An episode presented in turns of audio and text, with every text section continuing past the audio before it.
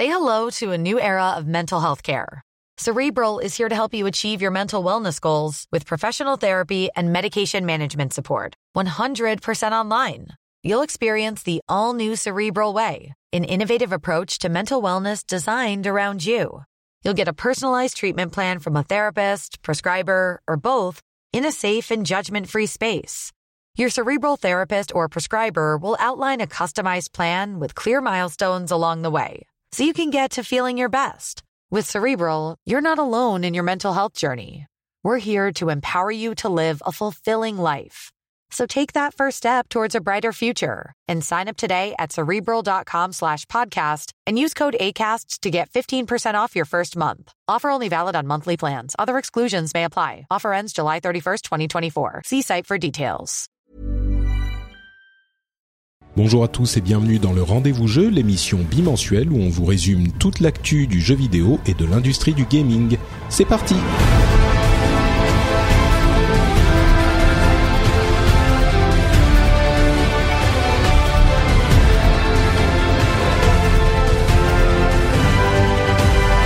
Bonjour à tous et bienvenue dans un épisode spécial du Rendez-vous Jeu, un épisode très spécial même que moi j'attendais avec impatience depuis des mois et des mois la, possibilité de justifier l'idée de faire un épisode entièrement consacré au dernier jeu de Blizzard Entertainment, à savoir Overwatch. Vous en avez beaucoup entendu parler si vous me suivez et donc vous savez que je suis très fan et là comme la bêta ouverte arrive dans quelques jours à peine et puis suivra le lancement du jeu lui-même dans quelques semaines, je me suis dit que c'était l'occasion parfaite de faire un épisode introduction, un guide euh, pour les gens qui voudraient découvrir ou qui voudraient en savoir plus sur Overwatch. Et pour faire un épisode spécial Overwatch, j'ai trouvé le meilleur partenaire possible, le meilleur co-animateur possible, en la personne d'AlphaCast, euh, alias Sébastien Ferret. Je dis alias parce que ton nom est plus euh, AlphaCast que Sébastien finalement. Bonjour. C'est vrai, c'est vrai. Bonjour Patrick. Bah, ça va très très bien, très très bien. Et toi? Bah écoute, euh, moi je suis en forme. Tu vois, on se parlait depuis un moment et puis il a fallu qu'on attende que je vienne au Japon pour faire un épisode ensemble. Alors que toi, t'es en Allemagne en fait. Oui, voilà, c'est deux Frenchie expat, hein, complètement. Mais euh, ouais, ouais, c'est ça a été compliqué, mais on a réussi, enfin. Voilà. Euh, et en plus, bah, c'est vraiment l'occasion parfaite parce que toi, euh, tu es très impliqué dans l'e-sport. Euh, tu es un caster euh, qui te spécialise en ce moment. J'ai l'impression sur sur Overwatch. donc c'est un jeu qui te plaît aussi beaucoup. Ouais, plutôt. Ouais. Ça, fait quelques temps que je le suis ce petit jeu. Euh, j'y joue de temps en temps en stream. Euh, non, ouais, c'est sûr, c'est une grosse part de ma vie euh, depuis quelques mois. Overwatch, c'est un énorme coup de cœur depuis que j'ai vu le, le review trailer à, à la BlizzCon 2014. Ouais, c'est ça.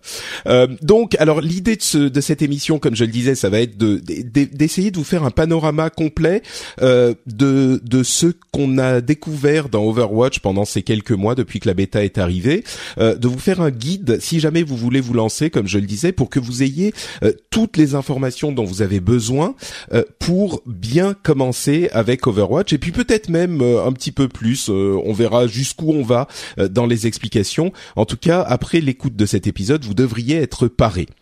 Euh, et euh, qu'est-ce que j'allais dire un truc et puis tout à coup mon, mon esprit euh, se vide complètement. Tu vois, c'est le plaisir de, de, de, jouer à Overwatch.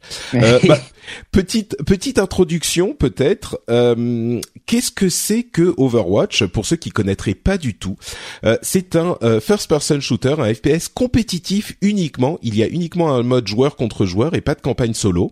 Mhm. les joueurs ont accès à 21 héros très différents et le but de tout toutes les parties en fait, c'est de jouer en équipe pour accomplir l'objectif de la carte, l'objectif de la partie.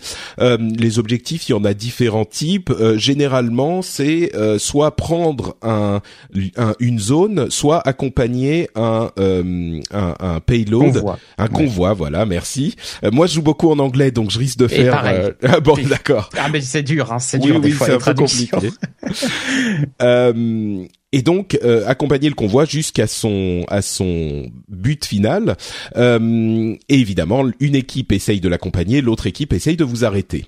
Euh, pareil mhm. quand vous essayez de capturer un objectif. Euh, les caractéristiques principales du jeu, c'est que c'est très centré sur les héros. Euh, Les héros définissent vraiment le, le, caractère du jeu. On l'a presque comparé à un, à un MOBA pendant quelques temps, genre un MOBA FPS. Il se trouve que c'est quand même assez différent dans le gameplay, mais euh, beaucoup de, de, gens, parce qu'il y a ces héros qui constituent un, un énorme élément du jeu, euh, l'ont, on, fait cette comparaison au début. Euh, le mhm. gameplay est impeccable. Euh, je trouve que c'est vraiment très très léché, un style graphique qui est vraiment attrayant, euh, un univers qui est plus vaste que le jeu lui-même. Euh, on pourra en parler un petit peu plus tard. Et d'une manière générale, la, la, spécialité de Blizzard, c'est quand même de prendre un genre de jeu qui soit, oh, je dis un petit peu confidentiel. C'était le cas avec les MMO ou les jeux de cartes à l'époque. Les FPS c'est quand même un peu plus connu, mais là c'est les mm. FPS très rapide de des années 90, donc qui était un petit peu euh, passé de mode au profit des, des FPS militaires euh, très euh, sombres, gris, marron et noirs. On va pas citer de nom. On va pas citer de nom. Ouais, non, mais bah c'est la tendance générale quand même. Vrai. Et de rendre ce genre de jeu, donc ce FPS rapide, un petit peu fantasy des années 90, arcade, voilà, très bien, hmm. et de le rendre accessible au plus, grand nombre. Alors la grande question, c'est est-ce qu'ils ont réussi à populariser ce, ce type de jeu? Pour te donner la parole, Sébastien, euh, avant de se lancer vraiment dans les descriptions, euh, comment est-ce que toi tu donnerais envie à un ami à toi qui a suivi ça d'un petit peu loin ou qui est pas trop intéressé par les FPS euh, de, de, de donner de, de jouer à Overwatch? Quel est l'attrait de Overwatch pour toi? Euh, alors moi, ce que j'adore faire quand j'ai un ami qui ne joue pas forcément FPS et que je lui présente un peu le jeu et que j'essaye de voir si ça pourrait lui, lui dire, je lui dis à quel jeu tu joues? Est-ce que si tu ne joues pas au FPS, à quel jeu tu joues? Alors par exemple, s'il joue à un MMO, je lui dis bah alors tu faisais quoi sur MMO Tu jouais tank, tu jouais soigneur Il me dit ah bah je jouais tank. Bah je dis bah voilà, tu vas jouer Reinhardt. Tu vas jouer Reinhardt, tu vas voir, ça va aller nickel. Ou alors s'il jouait healer, ah bah tu vas jouer Ange. Ou alors tu vas jouer Lucio. C'est des personnages qui soignent. Et, et, et ça que je trouve génial, c'est que de, on peut venir de n'importe quel type de jeu, sauf bon, il y a des limites. Hein. Si tu viens d'un jeu de foot ou d'un jeu de voiture, ça va être plus compliqué de trouver un personnage qui ressemble à ce style de jeu. Mais en général, dans les jeux d'action, tu as des facettes du gameplay d'Overwatch qui se retrouvent dans des tas de jeux différents. Et c'est ça que je trouve génial et c'est ça qui, je pense, est une des grandes forces du jeu pour convertir, entre guillemets, de nouveaux joueurs qui viennent pas forcément du genre FPS. C'est cette grande variété et le fait qu'on puisse vraiment s'y retrouver dans n'importe quel héros quel que soit euh, son, son, son, passif en termes d'expérience de, jeu. Ah, c'est vrai que euh, cet aspect, on, on, va en parler peut-être un petit peu plus tard, mais le fait que les FPS sont souvent des jeux qui sont un petit peu intimidants euh, pour mm. les débutants parce que euh, bah c'est pas compliqué quand on joue un FPS, il faut aligner notre euh, cible sur l'ennemi et tirer et ça va très très vite et si on n'y arrive pas, généralement bah on n'arrive à rien dans le FPS et donc on est euh, hyper frustré et on a l'impression de rien faire ou enfin il y a vraiment beaucoup de gens qui connaissent pas bien les FPS et qui sont intimidés par ce type de mmh, jeu. Mmh, mmh. Euh, et là, la réponse d'Overwatch est hyper euh, réussie à mon sens, et parce que moi-même, j'étais pas un grand fan de. Toi, t'avais un, t'as historique de FPS avant euh, de, jouer à Overwatch ou? Oui, euh, moi j'ai toujours été grand fan de FPS. Mon, grand amour dans les jeux en ligne, c'était Battlefield et Tribes. Battlefield 2, j'ai passé plus de 2000 heures, je crois, sur ce jeu.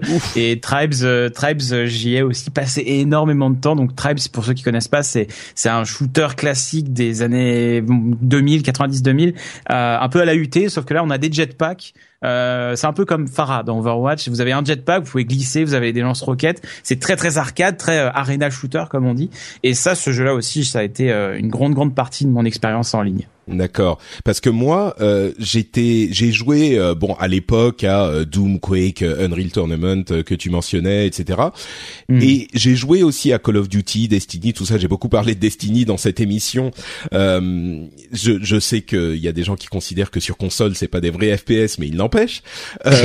mais mais je me considère pas. Moi, j'étais toujours focalisé sur le l'expérience solo, donc l'expérience multi, c'était pas tout à fait mon truc. même si j'y ai joué ici et là quelques semaines, quelques mois par, mm. ci par-là. Et sur Overwatch, quand je suis arrivé, vraiment, euh, le, le fait de pouvoir jouer des personnages, je reviens à ce que je disais tout à l'heure, qui n'ont pas besoin d'aligner la cible sur l'ennemi et de tirer pile au bon moment à la fraction de seconde près mm. pour faire quelque chose, euh, ça a été vraiment salvateur pour moi. Il y a des personnages qui n'ont absolument pas besoin de tirer sur les autres pour jouer. Euh, tu parlais. Euh, genre, bon. pour les gens qui connaissent, c'est le troll, le troll. Euh, mais mais c'est pas faux en fait. Hanzo, c'est un sniper et euh, tu te dis c'est le personnage qui est euh, le, le japonais, euh, l'archer japonais. Et on se dit quand quand il y a un sniper, bah forcément il faut viser quoi. Il n'y a pas d'autre solution. Sauf hmm. que là ils ont inclus une capacité qui est une une flèche qui se divise en genre dix flèches différentes et qui rebondit partout, qu'on peut utiliser tous les quoi tous les huit secondes. Ouais, quelque chose comme ça. Quelque chose comme ça. Et du coup, ça veut dire que même en tant que sniper, là, tu peux tout à fait euh, avoir des occasions où tu vas euh, pouvoir euh, euh toucher euh, en, en visant dans une direction un peu, voilà, en général vers un ennemi, quoi. Ouais. Exactement. et, et tous les personnages en fait ont des capacités qui vont les rendre attrayants à des débutants, dont hmm pas souvent les, les les soigneurs, par exemple Ange que tu mentionnais, qui s'appelle Mercy en anglais.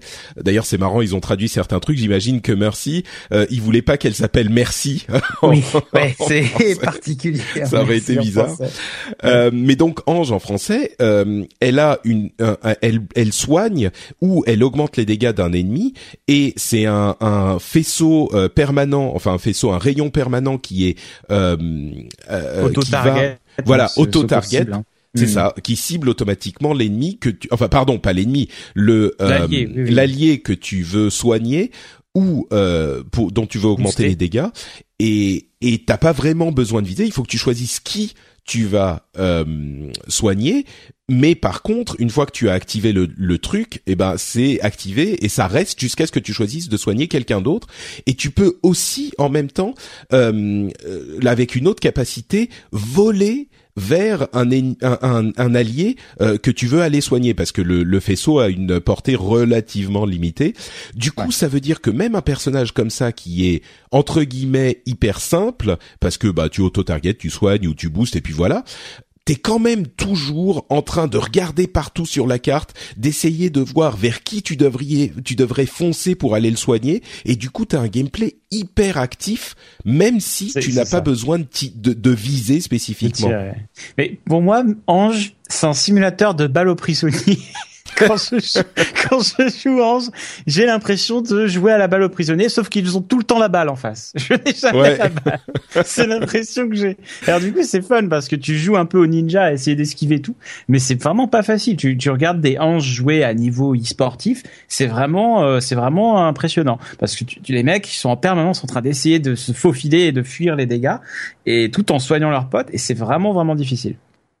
Et ouais, c'est et, à vrai dire, on passe pas mal de temps à parler des personnages et c'est vraiment le le cœur du jeu, tous ces différents hmm. personnages. Et pour moi, la manière dont j'explique le jeu, c'est que euh, c'est à mon sens le, le meilleur simulateur de super-héros euh, qui existe en, en, en, jeu vidéo. Et en fait, quand on joue au jeu vidéo, c'est un peu toujours pour jouer un super-héros au sens large du terme. Genre, c'est pour faire des trucs qu'on pourrait pas faire dans la vraie vie. Euh, le sentiment de puissance, quoi. Voilà, ce sentiment de pouvoir avoir des capacités incroyables ou de faire simplement de faire d'autres choses, quoi. Et là, mhm. c'est vraiment, c'est conçu comme des super-héros et euh, chaque personnage retranscrit parfaitement le le fantasme du euh, héros qu'il qu'il définit. Il y a par exemple un, un cyber ninja, euh, Genji, qui est un, un, ninja qui va balancer des shurikens et utiliser son katana et, et pouvoir sauter partout et puis disparaître et revenir. Et, enfin disparaître, je veux dire parce qu'il va euh, s'enfuir par un mhm. au-dessus d'un mur et puis repasser par une porte de l'autre côté et puis te mettre deux coups de d'épée et puis repartir, etc. Renvoyer des balles de sniper et des roquettes et ça, tout. Ouais. Non, mais oui. Et et ce personnage, c'est vraiment, tu dis, ah, j'aimerais bien euh, être un ninja dans la vie, tu vois. Et ben là, c'est le truc le plus proche que tu pourras faire de, de, de, te transformer en ninja. Et le gameplay retransmet ça, retransmet ça hyper bien. Il y a un personnage qui est une une nana dans un dans un mecha, euh, c'est une coréenne. T'as vraiment l'impression d'être dans, dans ton dans ton gros mecha et puis quand on te détruit le mecha, tu sautes du mecha et t'as ton petit flingue et puis tu peux rappeler ton mecha ensuite. Ah ouais, euh, ouais c'est c'est vraiment et chaque personnage comme ça a des trucs complètement différents. C'est un petit peu comme un jeu de combat. Je le compare souvent à ça aussi. Je sais pas si t'as as joué à des jeux de combat toi? Ah oui, oui si si j'ai énormément joué à Street Fighter 4. Euh, hmm. C'est le seul vraiment jeu de combat que j'ai dosé à fond. Euh, mais après un petit peu Mortal Kombat. Mais il y a beaucoup beaucoup d'inspiration de Street Fighter. Euh, il l'avait dit d'ailleurs les développeurs euh, dans une interview que euh, les, les, jeux de combat comme Street Fighter les avaient beaucoup inspirés, notamment pour bah, tout ce qui est héros avec plein de nationalités différentes. On retrouve ça dans Street Fighter hein, avec avec tous les personnages qui viennent de, à travers le monde. Quoi. Mm. Mm. Ouais, ah, c'est marrant, j'ai pas vu cette interview. Ça doit être l'interview que j'ai ratée. Et euh, en fait, c'était le stream, c'était le premier stream qui avait été fait sur la chaîne de Elohim ah. euh, quand euh, Dorado avait été révélé. Oui, d'accord. Et, euh, et, en fait, les développeurs étaient avec Elohim, ils jouaient avec eux. C'était un stream en direct des locaux. Et du coup, bah, Elohim avait bombardé de questions qui avaient été soumises sur Reddit et il y avait eu ce, justement la, la question des, des inspirations justement. Bah oui, effectivement, moi ça me parle beaucoup. C'est un truc que je dis depuis le tout début parce que le gameplay en fait de chaque personnage est tellement différent. Euh, c'est un petit peu comme, euh, bah effectivement dans Street Fighter ou un autre jeu de combat, tu commences avec, avec un personnage un peu facile, un Ryu, un Ken, un machin que tu connais ou qui que tu peux maîtriser. Et puis tu te dis bon les autres c'est pas vraiment pour moi ça ça ce perso il me plaît pas ou ce perso il me plaît pas et puis tu apprends un petit peu le gameplay et puis tu essayes comme ça pour voir euh, un autre perso, euh, un tank ou autre chose, et puis tu y découvres une joie du, de ce gameplay spécifique qui est tellement différent que mhm. que t'aurais pas suspecté, comme dans les jeux de combat en fait.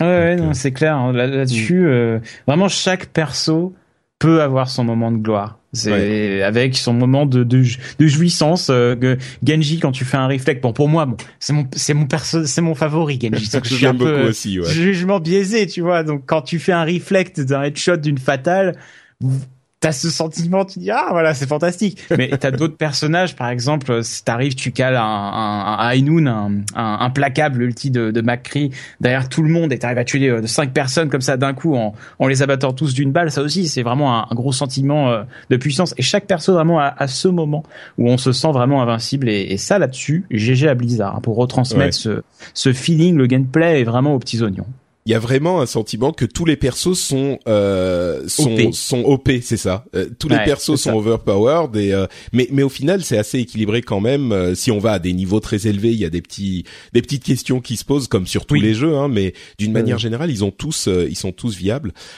alors Passons un petit peu aux bases du jeu. On a parlé du fait qu'il y a différents modes, euh, donc euh, euh, payload, capture et contrôle. Donc bon, on, a dit généralement le truc c'est que il y a toujours un but très clair sur la carte et euh, toute l'équipe doit travailler vers ce but.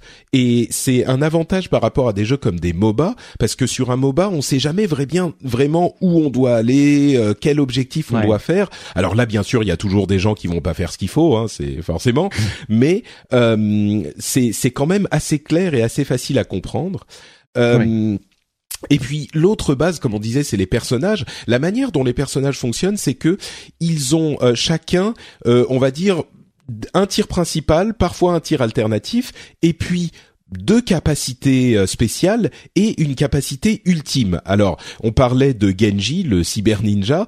Euh, mhm. Ses capacités spéciales, ça va être le fait de euh, réfléchir les projectiles qui arrivent vers lui pendant euh, 2-3 secondes toutes les quoi, on va dire 8 secondes, mhm. et le fait de faire un dash en avant qui va faire des dégâts, qui va pouvoir non seulement servir comme un euh, euh, truc pour faire des dégâts, mais en plus pour se déplacer, il peut sauter euh, beaucoup plus haut que les autres. En plus, il a un double saut et puis il peut sauter ah, sans s'envoler. Voilà, il peut grimper en plus sur les murs. Et puis il a son ultime qui est, il sort son katana et il fait d'énormes dégâts pendant 6-8 secondes à tous les ennemis. Voilà, il fait des sushis.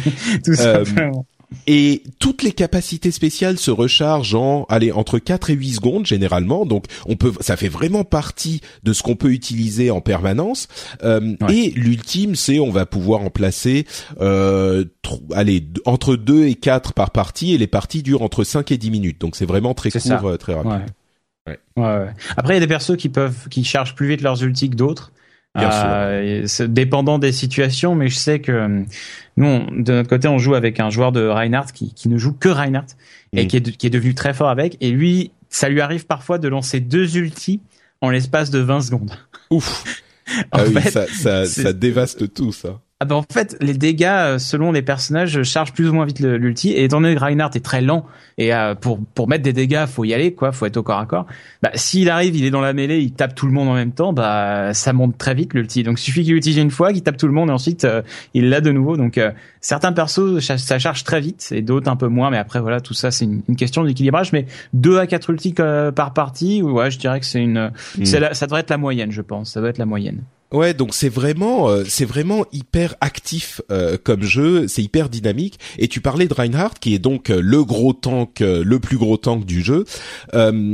pour expliquer un petit peu comment ça se joue, un tank, il a sa capacité principale, c'est un gros coup de marteau, en fait, qui va porter au corps à corps, mais qui va pas porter plus loin. Il va faire beaucoup de dégâts, mais c'est juste au corps à corps. son son tir alternatif entre guillemets le tir, c'est qu'il met un énorme bouclier devant lui pour protéger, on va dire, euh, lui et euh, l'équivalent de euh, deux personnes à droite, deux personnes à gauche. Donc, il va pouvoir en fait protéger l'équipe quand elle est en train d'avancer. Quand il a son bouclier, il avance, il bouge beaucoup plus lentement, bien sûr. et il a en plus de ça une une deux ces deux capacités spéciales sont un, un projectile de feu qu'il va envoyer en avant qui va faire pas mal de dégâts aussi donc il peut envoyer tous les toutes les 8 secondes et une charge qui va le euh, projeter en avant avec son gros réacteur qu'il a dans son armure.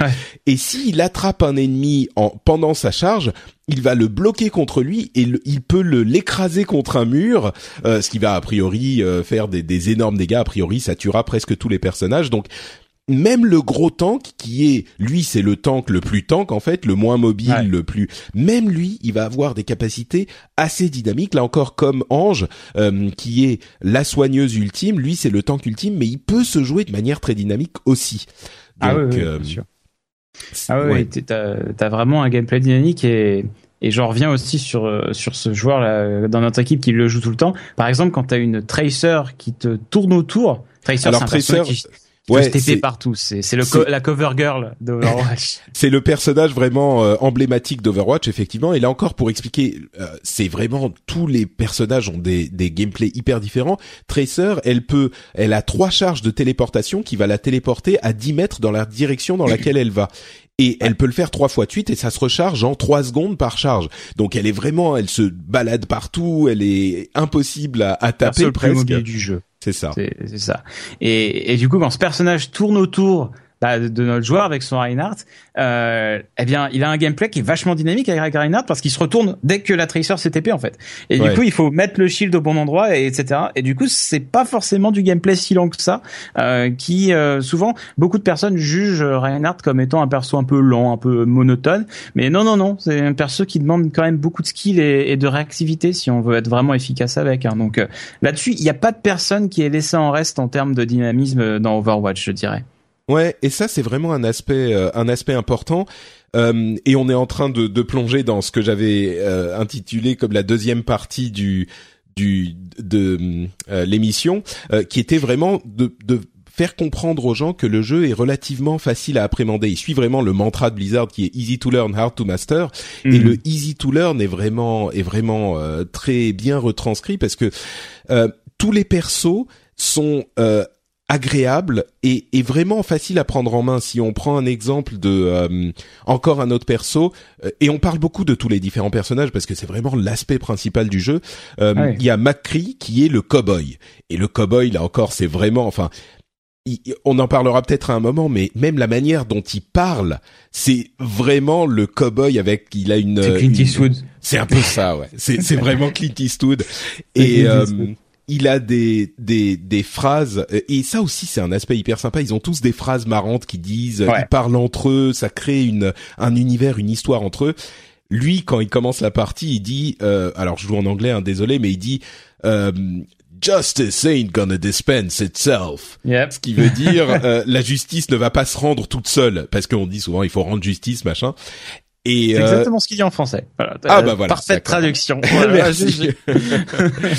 et euh, et il a vraiment cette, il a son petit cigare et il a, il est, il avance tout seul machin. Et tu te dis c'est le type, il va tirer euh, avec son pistolet, euh, son six coups et ça va être pas hyper dynamique là encore. Alors c'est vrai qu'il avance pas très vite, mais mm il a une, euh, une, une sorte de flashbang, une grenade qui va immobiliser l'ennemi pendant euh, une seconde.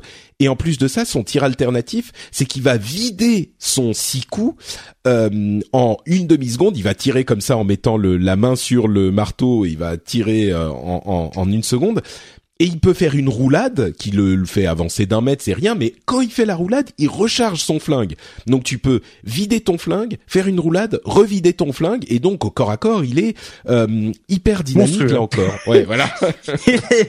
ouais, c'est mon cauchemar. Le clic droit de McCree, c'est terrible. Le vidage de chargeur, il est monstrueux, très très puissant. Euh, et en plus de ça, il a euh, son ultime qui est donc High Noon. Comment tu disais en français? Implacable en français. Implacable, voilà. C'est Dead Eye. Je crois qu'en anglais c'est ah Dead Eye. Ah oui, c'est Dead Eye, t'as raison. Il dit uh, It's high noon quand il le sort en anglais, ce qui est vraiment classe. Et donc il ralentit et il, il, regarde tout le monde comme ça et puis il vise plusieurs personnes à la fois et quand euh, ça prend disons une seconde, une à trois secondes pour euh, mettre une tête de mort sur un ennemi et quand il appuie sur le bouton de tir, euh, tous les ennemis qui avaient une tête de mort, eh ben ils meurent en un coup. Et alors ça pourrait paraître complètement euh, ridicule comme, comme puissance, voilà complètement pété, mais en fait c'est aussi équilibré pour différentes raisons. Mais du coup, ce, ce personnage là encore est euh, hyper agréable à jouer. Et ce que je voulais dire, c'est que oui, il tire de loin avec son six coups, mais quand on est au corps à corps, même pour un personnage, même pour pardon un joueur qui est pas très euh, bon, eh ben on a quand même ce vidage de chargeur qui vous permet de faire énormément de choses et d'être vraiment bon quoi. Ah oui, c'est ça, c'est sûr que le le clic droit, c'est le vidage de chargeur et il va vous décimer. Hein. Ça, c'est c'est vraiment l'outil euh, qui est euh, extrêmement utilisé. Mais après, le problème, c'est qu'il y a un petit côté aléatoire. Avec ça, c'est que tu sais pas trop où les balles vont partir. Et à, partir d'un certain niveau, on voit les Macri de plus en plus essayer de mettre des headshots euh, plutôt que mettre des tirs à la tête plutôt que de, de vider les chargeurs en, en permanence. Donc, non, non, c'est un perso qui, moi, moi personnellement, tu vois, par contre, c'est pas un perso que je recommanderais pour des débuter. Non, bien sûr, bien sûr. Il est fragile, il est lent. Euh, certes, il a un potentiel de dégâts de ouf, mais si tu ne sais pas comment te positionner, euh, et ce qui est très important dans Overwatch euh, pour un DPS, pour un, personnage qui fait des dégâts, euh, si tu ne sais pas te positionner, tu vas te faire récupérer très facilement. Tu es très facilement, il a, a pas beaucoup de vie, il peut pas beaucoup s'échapper, et, du coup, c'est vraiment, je dirais, ouais, un de ces personnages quand même qu'il faudra, qu'il faut aborder euh, un petit peu de temps après que tu te sois habitué au mécanisme du jeu, quoi. Et eh bah justement, tiens, euh, alors moi j'aime tous les personnages au final, hein, c'est ce que je disais, ils ont tous ah bah un élément qui les rend sympas. Mais euh, si si les les gens sont sont, enfin le truc qui est hyper cool, c'est qu'il y a des le système de visée très permissive ou même de pas de visée. Euh, Est-ce que tu pourrais nous dire quels sont les persos euh, que qui sont faciles à, à prendre en main justement pour toi? Bah, euh, en perso, vraiment facile à prendre en main. Je pense qu'on peut commencer par Soldat 76 qui est l'archétype du personnage euh, dans un Call of Duty, par exemple, euh, ou dans un Battlefield. C'est un personnage qui a un fusil d'assaut, qui a un lance-grenade, enfin un lance, euh, un, qui lance un mini lance-roquette. Voilà, c'est une roquette qui part tout droit. Euh, il a un sprint comme dans Battlefield. Euh, le, le, sprint qui n'est pas de base hein, dans, dans Overwatch. Hein, ouais, c'est le seul personnage qui a un sprint. C'est ça, c'est le seul qui a un sprint et le sprint est hyper puissant parce que ça, ça offre justement un dynamisme énorme au personnage et c'est un super moyen de s'échapper euh, de n'importe quelle situation. Euh, et il a un petit pack de soins qui peut se mettre à ses pieds comme dans un battlefield. Euh, et son ulti, c'est un aimbot. Alors un aimbot, c'est tout simplement que visée automatique quoi. Voilà, le, le, fusil va viser automatiquement toutes les cibles en vue, donc c'est extrêmement puissant. Et c'est vraiment un personnage qui est facile à prendre en main si vous avez une idée un petit peu euh, de ce qu'est un, FPS moderne de nos jours. Euh, donc celui-là, je le recommande souvent. Euh, ensuite, un personnage facile à prendre en main, je dirais Winston. Winston qui est voilà le singe avec un canon. C'est un tank, ouais. Voilà, c'est un, un, tank qui est assez facile à prendre en main parce qu'il a un kit très simple. Il a un bouclier, il a un saut et il a une arme qui tire en, en cône devant lui. Donc c'est facile de viser et puis c'est c'est facile de comprendre ce qu'il fait globalement. Donc je, je mettrais Winston après euh, Ange aussi. Ange évidemment euh, personnage qui peut soigner et qui peut vraiment voler vers ses alliés, les ressusciter. Son kit est très simple aussi. Euh, il il est pas si difficile à jouer que ça à bas niveau. Après, quand ça monte en niveau, c'est plus compliqué parce qu'on se fait vite, euh, on se fait vite titiller par les personnages qui font beaucoup de dégâts Ils vont dans vous viser en face. évidemment. évidemment, ouais. Donc moi, je dirais ça comme pi qui pour les personnages faciles à prendre en main comme ça, de, de but en blanc là. Ouais, moi je dirais effectivement il y a tous ces personnes. Ça c'est enfin Soldat 76, je le conseillerais si on vient d'un FPS déjà. Euh, si on vient pas d'un FPS et qu'on sait pas viser, moi c'était vraiment une obsession au, début. Euh, je dirais effectivement il y a Ange euh, dont on a beaucoup parlé. Il y a Lucio qui est un autre soigneur mais qui lui va faire des soins de zone. Donc juste en étant là, euh, vous allez pouvoir faire des soins de zone. Il peut alterner avec un, un, boost de vitesse. Donc on choisit l'un ou l'autre. Et puis il y a euh, par moment euh, une accélération du soin ou une accélération de la vitesse en plus de ça pendant quelques secondes, pendant 2-3 secondes. Euh, donc c'est vraiment très facile à jouer. Et puis en plus de ça, il a un, tir qui va permettre de faire quelques dégâts également. Donc ça c'est très facile à jouer aussi. J'irais même Reinhardt, donc dont on a beaucoup parlé, qui est assez simple à jouer. On l'a décrit, donc je vais pas le refaire. Et puis il y a aussi. pas le dire, Reinhardt. je suis nul avec Reinhardt, c'est terrible. Ah, moi je l'aime beaucoup et je l'ai joué dès le début en plus. Mais j'aimerais bien être bon, mais c'est une science pour moi, Reinhardt, et je l'ai, et je l'ai pas la science Reinhardt. moi j'ai toujours besoin de flanquer en fait, passer dans le hmm. dos. Et Reinhardt, c'est pas perso pour. ouais, non, vraiment, vraiment, vraiment pas. Ouais. euh, mais là, on a beaucoup parlé de de, de tank et de soins. Euh, il y a aussi des personnages qui ont une visée, je dirais, euh, beaucoup plus permissive. Euh, c'est pas vraiment le cas avec Soldat 76, mais il y a des personnages comme euh, Farah qui est hmm. euh, qui a en fait une armure volante. Elle, peut voler euh, où elle veut et en plus de ça, elle a un lance-roquette. Alors on le sait bien dans les jeux de tir, le lance-roquette, bah il y a un temps de un travel time, ce qu'on appelle un travel time, donc un temps de voyage de sa roquette avant d'arriver à sa destination. Donc euh, c'est quand même pas facile de viser, mais d'un autre côté, quand la roquette explose, bah ça fait des dégâts de zone euh, à côté. Donc bon, on y va à peu près, euh, on tire un petit peu dans le tas.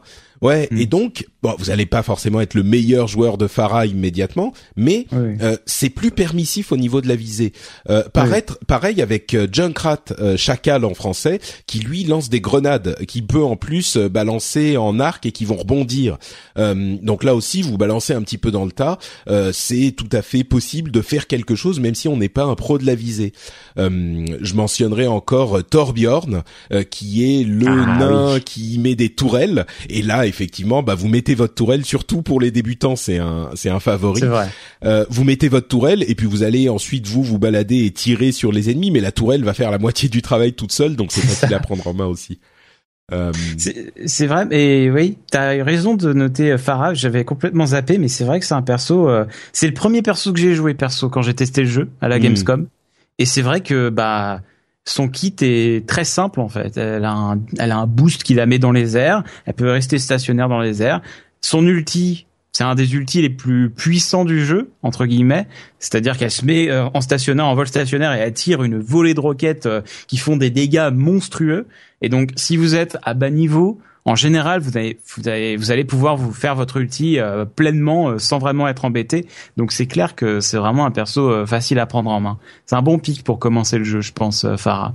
Là aussi, on sent les influences des, des différents, enfin, sur différentes influences pour les différents types de personnages. Euh, Farah, c'est vraiment une sorte d'armure de méca. Là encore, je, parlais de de diva tout à l'heure, mais Farah, c'est vraiment, t'as l'impression d'être dans un, je sais pas, c'est Evangelion ou euh, un truc comme ça, quoi, des, des bah, animés japonais.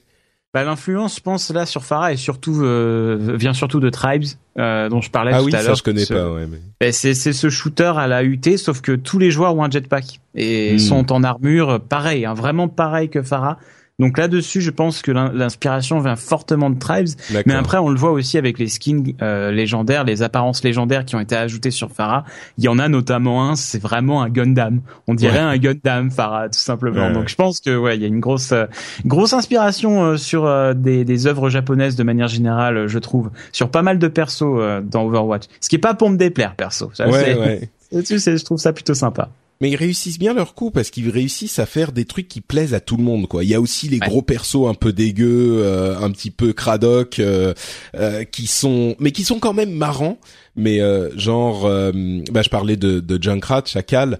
Il y a son pote Roadhog, comment il s'appelle en français Roadhog? Chopper. Chopper, oui, c'est ça. Mon petit favori aussi Chopper qui lui est un tank aussi, qui qui a euh, pas mal de points de vie, mais pas d'armure ou de trucs comme ça. Mais par contre, il peut prendre un, un truc pour se soigner. Une, voilà, une sorte de grosse ventoline jaune dégueu pour se soigner. Et il est énorme. Il a un, il, enfin, il est obèse. Il a un ventre énorme. Et puis il a un, un crochet qu'il peut lancer pour ramener les persos. Il y a cet archétype dans beaucoup de jeux, dans beaucoup de MOBA. Euh... Ouais, mais pas dans des FPS. C'est ça qui est génial. Ouais. Et euh, quand euh, Chopper a été un peu teasé, j'avais vu un artwork où on voyait le crochet et j'étais là et je disais faites qu'il ait un faites qu'il ait un grappin, faites qu'il ait un grappin parce que c'est une mécanique que j'ai vue dans aucun autre FPS pour l'instant. Euh, auquel j'ai joué en tout cas. Je sais peut-être que toi tu en as vu, peut-être dans Destiny il y a quelque chose comme ça, je ne sais pas. Non, non, non, pas de crochet. Mais j'avais jamais vu vraiment dans un FPS compétitif un crochet. Et le fait d'avoir ce personnage avec un crochet et, le feeling en plus du crochet est fantastique. Il, y a, il y a, quand tu arrives à faire un bon crochet et à, gripper une petite tracer agaçante et la one shot, hmm, c'est le meilleur sentiment du monde. Vraiment le meilleur sentiment du monde. On parlait d'influence de jeu de combat. Euh, il envoie son crochet, et il fait Come here. Oui. Tu sens vraiment Mortal Kombat, ouais, c'est ça. euh, et il y a aussi, enfin, tous les persos sont cool. Je pourrais parler de Symmetra et de, mais bon, bref. Euh, passons à la partie un petit peu hard to master euh, et donc le fait que le jeu, même s'il est euh, quand même facile à prendre en main, facile à appréhender, il y a des éléments qui vont nécessiter un certain apprentissage quand on va aller un petit peu plus loin. un des éléments, par exemple, c'est le fait qu'il faut vraiment apprendre les cartes, il faut vraiment les connaître, ne mm. serait-ce que, enfin, pour, il y a deux choses qui sont très importantes. Euh, D'une part, il faut savoir où sont les les packs de soins, euh, oh c'est-à-dire qu'ils ont les packs de soins sont toujours là, comme dans beaucoup de FPS, il y en a souvent, mais par contre, il n'y a pas de euh, de munitions. Ça, ils ont pas du tout fait de munitions, donc ils ont gardé les éléments, euh, comme ils le font souvent, les éléments fun des jeux, et ils ont supprimé les éléments qui sont peut-être euh, juste là parce qu'ils ont toujours été là, et donc c'est comme ça que ça marche. Mais c'est pas hyper fun. Mais donc il y a des packs de soins, donc euh, il faut savoir où ils sont pour pouvoir aller les récupérer quand on est un petit peu bas. Et puis il faut aussi connaître les cartes qui sont Généralement, c'est des couloirs, les cartes. Il y a euh, mm. un point d'arrivée, un point de départ, et c'est tout. Il n'y a pas euh, 15 000 embranchements. Par contre, dans ce couloir, euh, c'est, je schématise, hein, c'est pas juste des couloirs, c'est, mais c'est juste que c'est euh, très linéaire, on va dire. Mais dans ces, ces cartes linéaires, il va y avoir plein de petits passages différents pour pouvoir essayer d'arriver au, euh, au but. Et il faut vraiment connaître ces passages pour réussir à arriver derrière les ennemis, pour pouvoir euh, euh, détruire les tourelles justement qui auraient été posées, et que si on arrive en face, il y a vraiment beaucoup de goulets d'étranglement. de goulots d'étranglement, pardon. Et et de goulet, c'est pas. C'est le c'est le goulet de de de Warsong. De, Warsong, c'est ça. L'influence de World of Warcraft. Eh oui. et, et donc il y a des ah oui, d'ailleurs, euh, je l'ai pas dit, il faut que je le précise quand même. Euh, je pense que la plupart des gens qui, qui m'écoutent le savent, mais euh, full disclosure éthique, j'ai travaillé pour Blizzard pendant cinq ans, hein, donc voilà, il faut aussi prendre tout ce que je dis peut-être avec un, un, un grain de sel si vous pensez que je suis biaisé. moi, je pense que j'aime, ce... j'ai passé genre, je sais pas, 300, 200 ou 300 heures sur le jeu, donc c'est c'est pas, je fais pas semblant quoi, mais il faut quand même le dire pour quand quand je parle que de ce jeu-là, j'en ai jamais fait de secret, mais bref. Euh, dans les cartes, il y a plein de passages et ces goulots euh, d'étranglement, au début, c'est vraiment compliqué à, passer, et parce qu'on a l'impression qu'il y a qu'on ne peut que rentrer dans le, le, feu nourri des ennemis, et donc mais d'une manière générale, dans toutes les cartes, il faut vraiment savoir passer derrière et flanquer euh, pour réussir à, à, diviser la défense. Sinon, ça va être compliqué d'avancer. Quoi. Ouais, bien sûr. Non, c'est vrai, c'est hyper important de connaître les routes, les, différentes routes pour euh, pour passer dans le dos des ennemis. Après aussi, il faut il faut savoir que certaines cartes sont pas super bien équilibrées pour l'instant. Euh, les développeurs continuent de faire des modifications régulièrement pour faire en sorte que le ratio de victoire pour la défense et l'attaque soit un peu euh, égal. Mais vous avez certaines cartes comme par exemple euh, Volskaya Industries qui sont vraiment vraiment en faveur de l'attaque euh, et qui donc dans la plupart des cas vont voir les attaquants gagner en fait. Ouais. Euh, enfin dans la plupart des cas c'est genre 55 ou 60% hein, c'est pas non Je crois que c'était 66% la dernière fois que ils nous ont parlé de ces Mais ils ont reculé la, le point de spawn euh, le premier point de spawn euh, depuis. Je sais pas je sais pas si ça va changer grand chose honnêtement, mm. parce qu'après l'avoir joué après cette modification, je trouvais ça toujours très difficile à défendre. Mais ce qu'il faut se dire, c'est que si vous commencez et que vous voyez euh, sur certaines cartes, vous êtes bloqué, vous vous dites la vache, ça paraît dur quand même. On est censé pouvoir passer, euh, on est censé pouvoir attaquer aussi facilement qu'ils défendent. Euh, je ne sais pas. voilà, c'est certaines certaines situations, c'est entre guillemets logique que vous soyez stoppé, mais en général, quand vous faites du coup le, le side, que vous changez en fait les, les camps, euh, parce qu'à chaque fois vous jouez une carte, le camp est, changé en fait. Après avoir attaqué, vous défendez. Vous verrez normalement, vous pouvez aussi défendre quoi. Donc euh, de ce côté-là, c'est sûr que certaines cartes sont un peu dures. Mais euh, en général, il y a quand même pas mal de routes pour pouvoir contourner et, et donner un peu de, de liberté en, stratégique, on va dire. Voilà.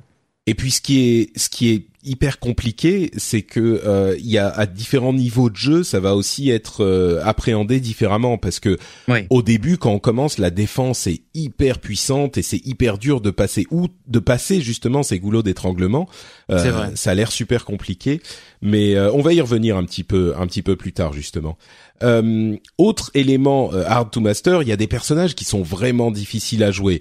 Euh, on a évoqué Tracer qui se téléporte partout, euh, Genji qui lui aussi est très mobile, Widowmaker alias Fatal en français qui est une sniper, donc vraiment faut savoir bien viser. Mais il y en a d'autres. Il y a un tank comme Zarya qui va pouvoir mettre des boucliers sur ses coéquipiers et qui va elle gagner de la de la puissance de feu quand les boucliers qu'elle va mettre sur ses coéquipiers ou elle-même euh, vont prendre des dégâts, euh, c'est hyper difficile à coordonner. Il y a Zenyatta qui est un soigneur qui va en même temps pouvoir faire beaucoup de dégâts lui-même. Enfin, il y a vraiment des persos. Euh, ouais. Mm.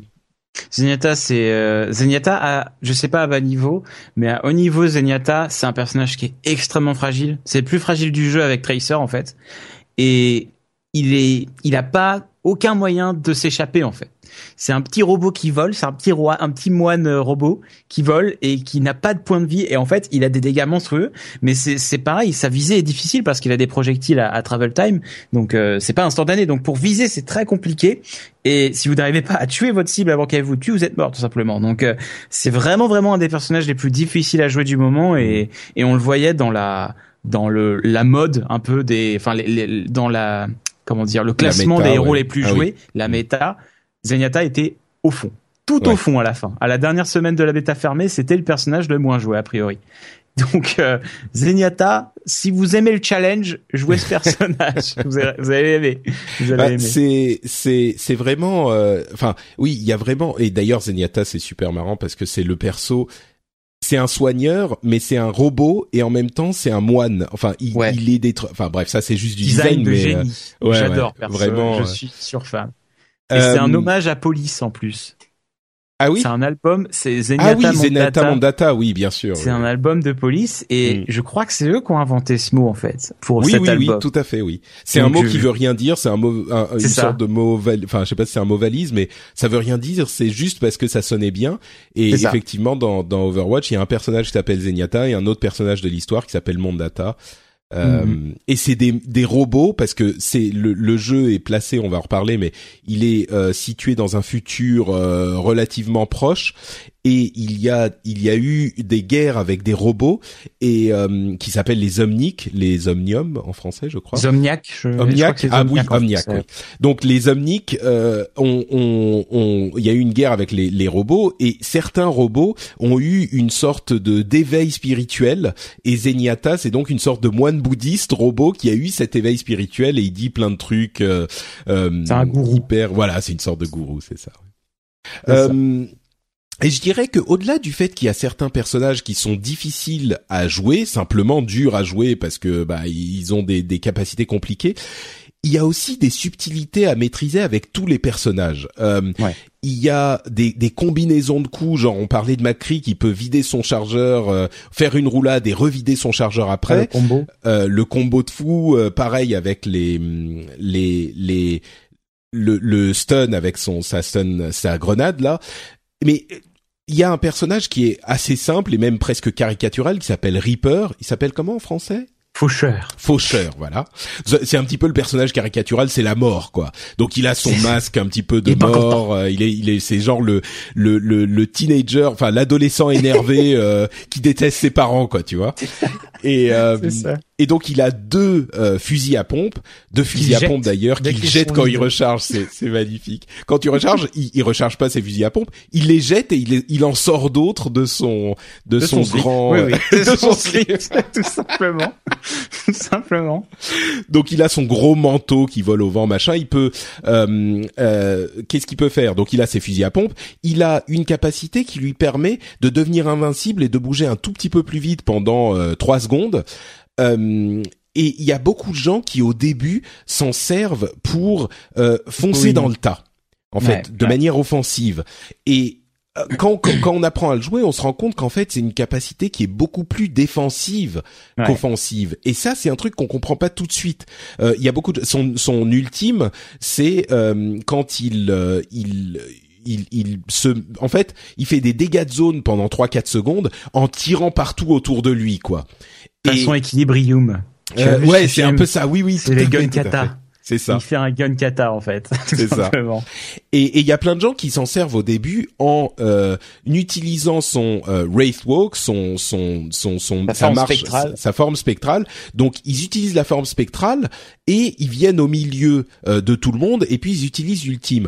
Sauf que quand dès qu'on commence à savoir un petit peu jouer, on le voit venir et quand il sort de sa forme spectrale, bah on le canarde et il meurt tout de suite. Donc très vite, il faut apprendre que plutôt que de faire ça, il faut euh, flanquer justement et arriver d'un endroit qu'on ne que les autres ne vont pas voir et il y a plein de, de passages comme on disait et il y a plein de verticalité dans le jeu aussi. Il y a énormément de verticalité. Au début, on s'en rend pas bien compte et le fait d'arriver par un passage qui était un petit peu plus haut et de sauter, de lancer l'ultime, c'est vraiment la manière la plus efficace de le faire. Et ça, euh, ça demande une maîtrise du personnage, de la carte, de euh, des timings. Enfin, il y a vraiment ah de quoi travailler pour tous les personnages. On peut apprendre à les jouer beaucoup mieux. Il y a vraiment une marge de progression plus ou moins grande en fonction du personnage. Mais même pour les hmm. personnages qui paraissent simples, euh, toi qui suis bien l'e-sport, j'imagine que, enfin, tu peux me dire si, si, bah, c'est le cas ou bah, pas, mais. T'as tout à fait raison pour Faucheur avec les points en hauteur. Moi, je l'appelle Batman, Faucheur. C'est simple. C'est faut, faut jouer comme si vous étiez Batman, toujours en hauteur et sauter sur les adversaires. Mais pour en revenir sur les, les fameux euh, fameuses maîtrises de, de, compétences un peu plus avancées, Farah, par exemple, elle a un kit très simple. Elle a un jetpack, elle peut monter, elle peut aller en l'air, elle peut rester stationnaire. Elle a une sorte de de bump, une sorte de petite roquette qu'elle qu'elle tire, qui ne fait pas de dégâts mais qui éjecte tout le monde, dont elle-même. Et en fait, ce qu'on voit au fur et à mesure euh, qu'on voit les, meilleurs joueurs euh, jouer avec ce personnage, c'est que ce bump, on l'utilise plus forcément pour éjecter les ennemis, mais on l'utilise sur soi-même pour s'échapper d'une situation un petit peu euh, périlleuse. Ou par exemple, si vous êtes pris au corps à corps avec un faucheur, par exemple, eh bien vous utilisez le bump à vos pieds, ça va éjecter votre personnage et du coup vous pouvez partir dans les airs au loin. Et vous pouvez même utiliser ça contre des murs pendant que vous êtes dans les airs pour un petit peu perdre votre votre adversaire dans des esquives un peu un peu plus compliquées. Donc il y a toujours une utilisation un petit peu plus euh, un petit peu plus on va dire euh, euh tricky, enfin complexe à laquelle on pensait pas. Voilà. C'est ça et, on voit des choses vraiment intéressantes, notamment aussi avec bah par exemple. Euh, je pense à, à comme comme Zarya. Zarya par exemple, elle peut faire des euh, grenades jump entre guillemets. Je sais même pas si tu, tu as pu repérer ça, ah mais c'est un des joueurs pro c'est un des joueurs pro de chez Melty qui m'avait qui m'avait fait tilter ça pendant une game où il faisait ça pendant le warm-up où en gros avec Zarya tu vas regarder en l'air, tu tires une grenade avec ton ton clic droit, une grenade à plasma là le temps qu'elle retombe cette grenade, tu regardes à tes pieds et au moment où elle retombe, tu tires aussi une grenade à tes pieds et ça va te faire un jump assez haut et ça te permet de te placer à des endroits qui sont autrement inaccessibles pour Zarya. Ah oui, ah c'est fou et donc ça. du et oui parce que tu as une sorte d'effet de petite de petit knockback quand tu as la grenade à tes pieds et du coup le double grenade qui arrive au même endroit et eh ben bim, ça te fait un bon bump et, et du coup pareil pour Soldat 76 avec son avec sa roquette LX, il peut se faire un petit rocket jump et il y a y a plein d'utilisations comme ça de compétences qui, à force de jouer et à force de, à force de, de, de titiller le jeu et de tester des choses, bah, on découvre des, des utilisations euh, qu'on n'aurait pas attendues autrement.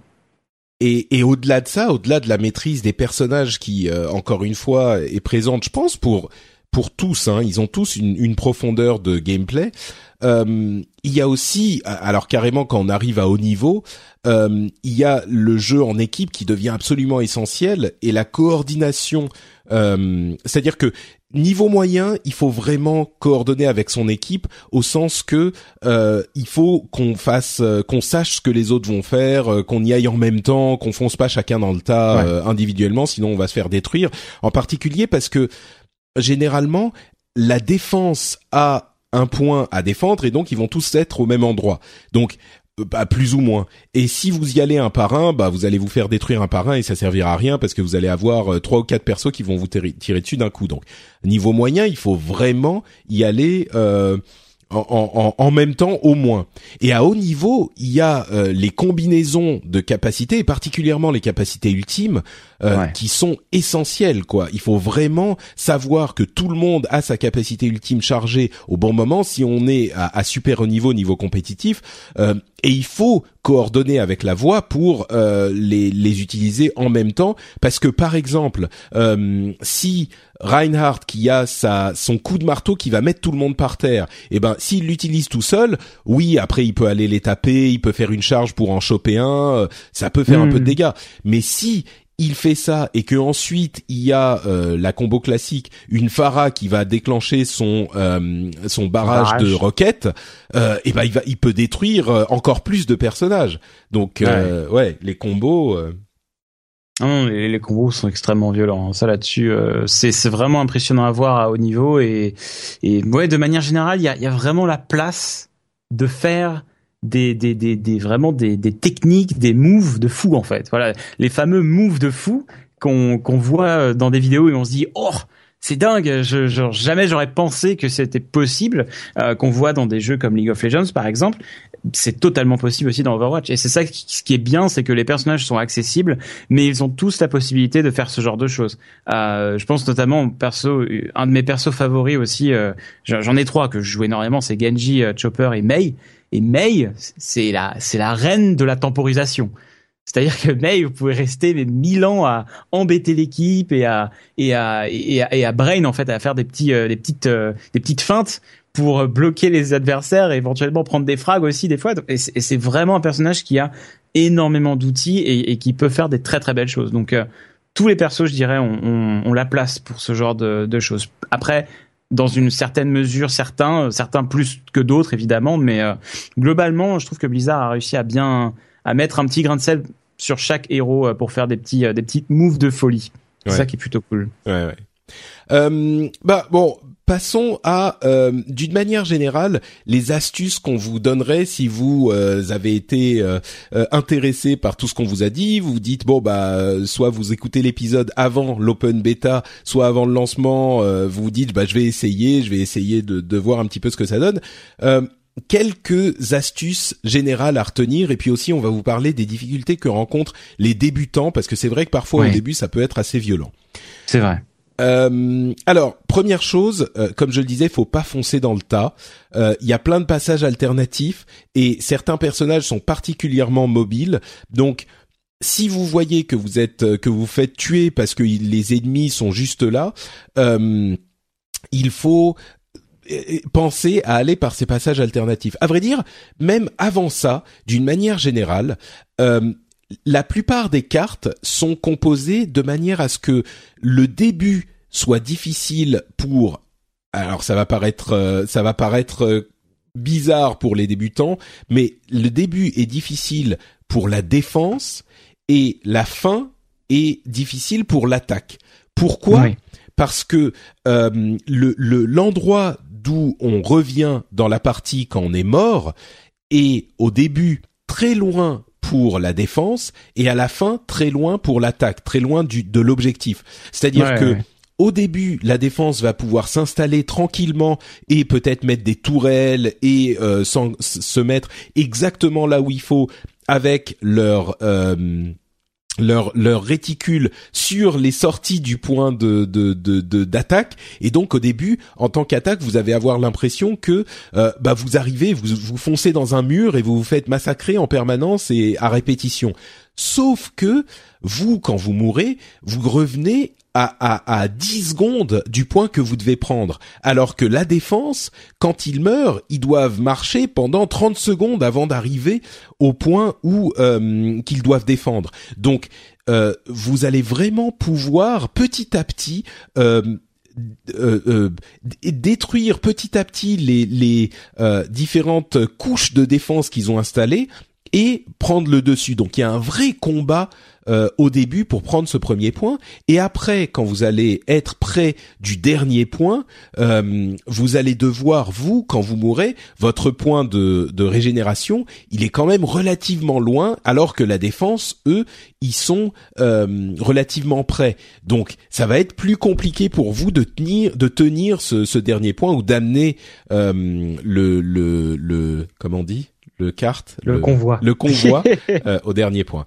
Donc, mais c'est toujours hyper important de pas foncer dans le tas et d'utiliser ces passages alternatifs, sinon vous allez vous faire massacrer, surtout quand vous êtes en attaque. Ah oui, c'est vrai. Ça c'est hyper important et aussi euh, quelque chose que je que je rajouterais, euh, n'ayez pas peur de changer de héros et surtout essayez de faire en sorte que votre équipe ait une composition équilibrée. Ça c'est quelque chose aussi qui qui, alors peut-être est pas aussi important euh, au début, quand on vraiment débute le jeu avec d'autres joueurs qui débutent, mais vous verrez que la composition d'équipe dans Overwatch, c'est euh, c'est 50% de la victoire. Pour moi, hein. dans, dans, à tout niveau, pour moi, c'est vraiment euh, essentiel. Et donc, essayez. Si vous voyez que par exemple vous avez un Reinhardt, bah si le Reinhardt il a pas de soigneur, ça va être compliqué pour lui. Par contre, si vous avez un Chopper, vous pouvez peut-être vous passer de soigneur, mais ça va quand même être difficile. En général, vous voulez dans votre composition d'équipe avoir un tank qui va absorber les dégâts et un soigneur qui va soigner ce fameux tank et soigner les autres personnages qui font qui font des dégâts comme par exemple Farah ou, ou McCree. Donc ça c'est très important aussi, je, je pense, d'avoir une, une bonne composition d'équipe et euh, de ne pas avoir peur de changer son choix de héros vers un, personnage qui rentrerait plus et qui aiderait plus l'équipe dans l'ensemble. Parce que souvent, en fait, vous allez voir euh, votre équipe euh, en attaque, euh, vous avez un gars qui prend Hanzo, vous en avez un autre qui prend Genji, un autre qui prend Tracer, un autre qui prend Faucheur, un autre qui prend Soldat. Puis vous, il vous reste le dernier pic, vous êtes là, bon, on a beaucoup de dégâts, mais on n'a pas vraiment de tank ni de soigneur. Ça va être difficile de passer. Donc dans ce cas-là, il faut faut pas avoir peur de communiquer avec l'équipe et de prendre les pics qui vont aider euh, l'équipe en entier, quoi. C'est hyper important. D'ailleurs, il y a des sur l'écran de sélection, il y a des petites euh, des petits tips, des petites astuces qui apparaissent en disant attention, vous avez pas de tank, attention, vous avez pas de soigneur, etc. Euh, et effectivement, les rôles sont hyper importants et il, il, les comment dire il y a quatre rôles donc euh, offensif défensif tank et soigneur et il est aussi important de noter que euh, quand vous êtes en attaque sur la carte, ça veut pas dire qu'il faut que des persos offensifs et pas de persos défensifs. Euh, hmm. Il faut toujours des persos défensifs, des persos offensifs, des tanks et des soigneurs. Enfin, à moins que vous ayez une composition spécifique parce que vous êtes une équipe d'e-sport et que vous essayez des trucs, mais a priori, si vous savez pas, prenez au moins un de chaque. Et euh, en fait, ce qui est important à comprendre, c'est que les persos offensifs vont être, euh, vont aller chercher les ennemis derrière la ligne de combat euh, ou vraiment aller faire des dégâts euh, de manière euh, bah ils vont être offensifs tout simplement ils vont être, ils vont ils vont aller en frontal exactement hmm. les persos défensifs euh, alors oui, peut-être que c'est plus cohérent d'en avoir plus quand on est en défense, mais c'est des gens qui vont rester peut-être un petit peu derrière la ligne de combat et qui vont euh, faire beaucoup de dégâts, mais qui vont pas être mobiles du tout. Ou beaucoup plus, c'est beaucoup plus compliqué d'être mobile. Et ça, pour Chacal, c'est juste la petite exception. Tu vois, Chacal est hyper mobile, par contre, mais c'est sûr qu'il aura moins de facilité à bouger qu'une Farah en attaque. Mais bah, il faut faut pas non plus, je pense, trop se trop trop euh, se fermer dans la vision euh, personnage attaque, personnage défense.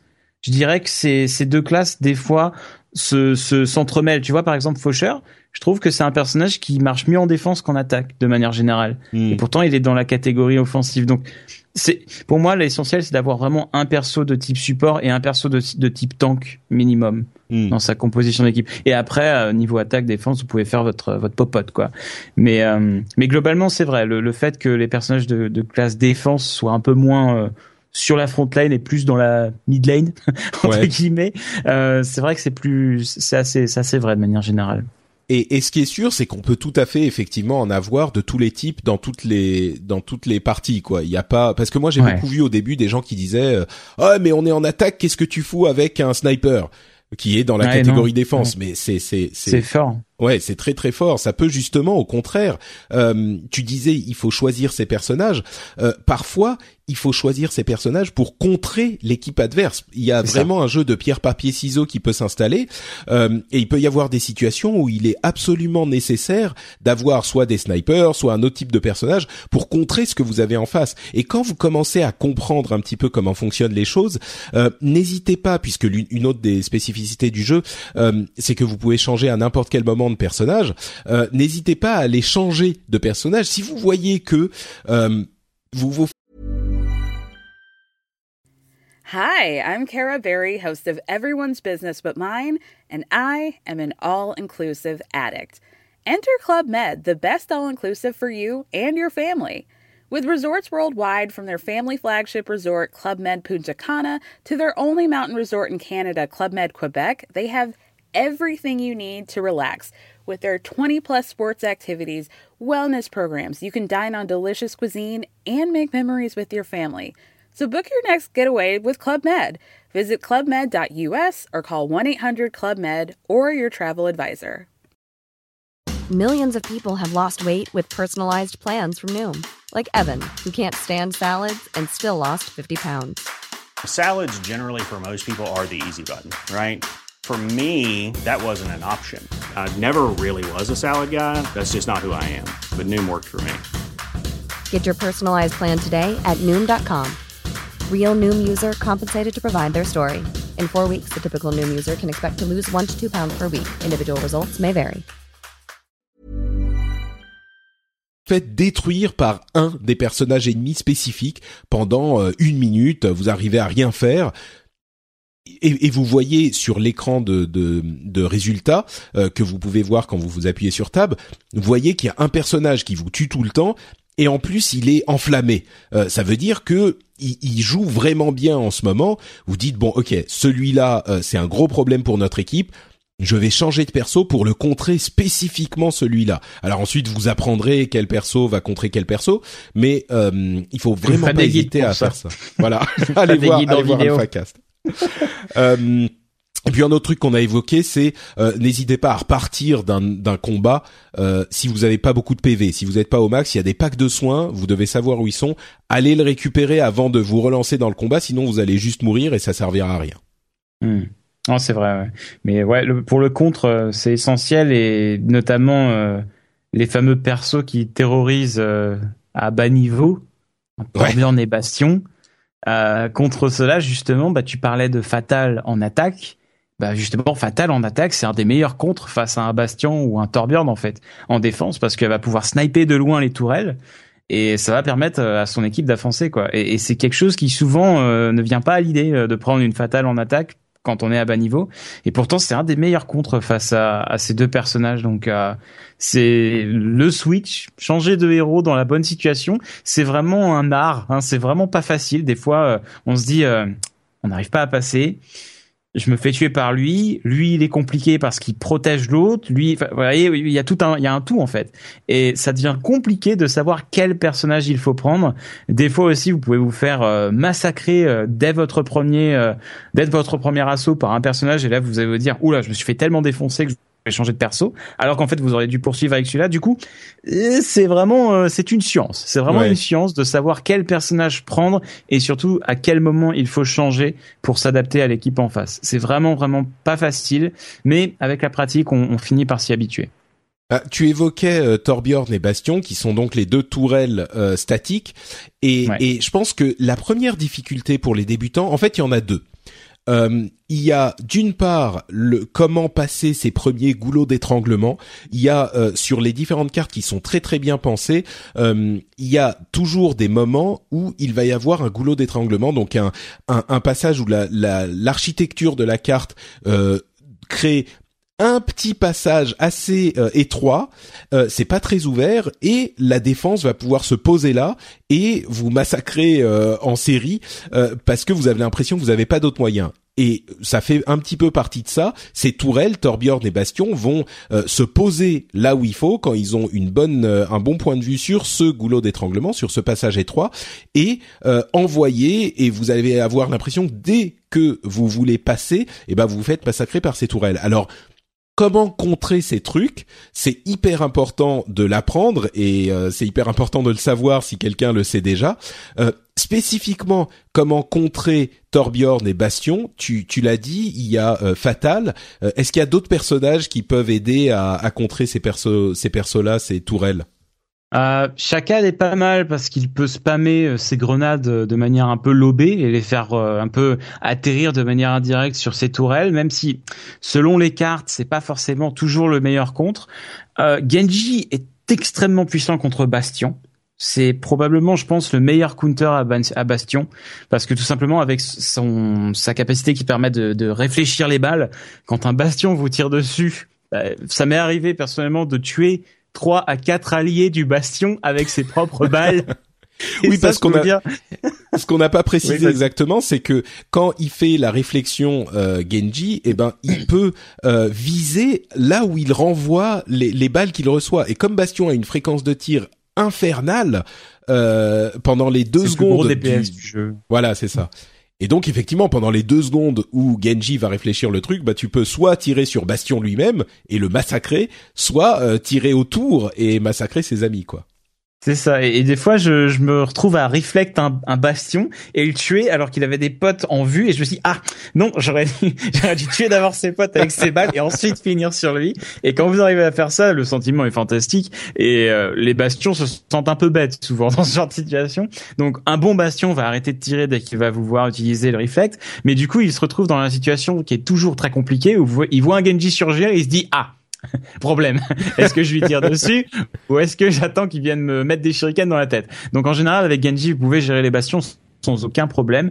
Et, euh, et, du coup c'est un très très bon counter. Après Genji contre Torbjorn c'est pas forcément un super counter parce que la tourelle va en permanence vous trouver euh, votre peau de cyborg. Et euh, en, réfléchissant les dégâts vous vous ferez pas grand chose en dégâts en fait. Donc c'est pas simple contre, contre un Torbjorn avec Genji. Mais je dirais Farah est pas mal contre Torbjorn de manière générale parce qu'elle peut se mettre de loin et tirer de ses roquettes à en chaîne et les roquettes vont faire des dégâts de zone sur la tourelle et vont du coup blesser Torbjorn s'il tente de réparer la tourelle. Donc c'est aussi un counter qui est potable contre euh, Torbjorn, je dirais, Farah. Donc d'une manière générale, euh, sans doute euh, euh Farah, Genji, euh, Fatal, Anzo aussi. Anzo dans une certaine mesure, qui est un sniper aussi, ouais. Et puis qui, qui d'autre on a dit euh, Chacal. Chacal aussi un petit peu. Après voilà, c'est en général vous voulez de la distance. un bastion, vous voulez pas vous rapprocher de lui. Bon, ça c'est c'est pas pas la bonne idée.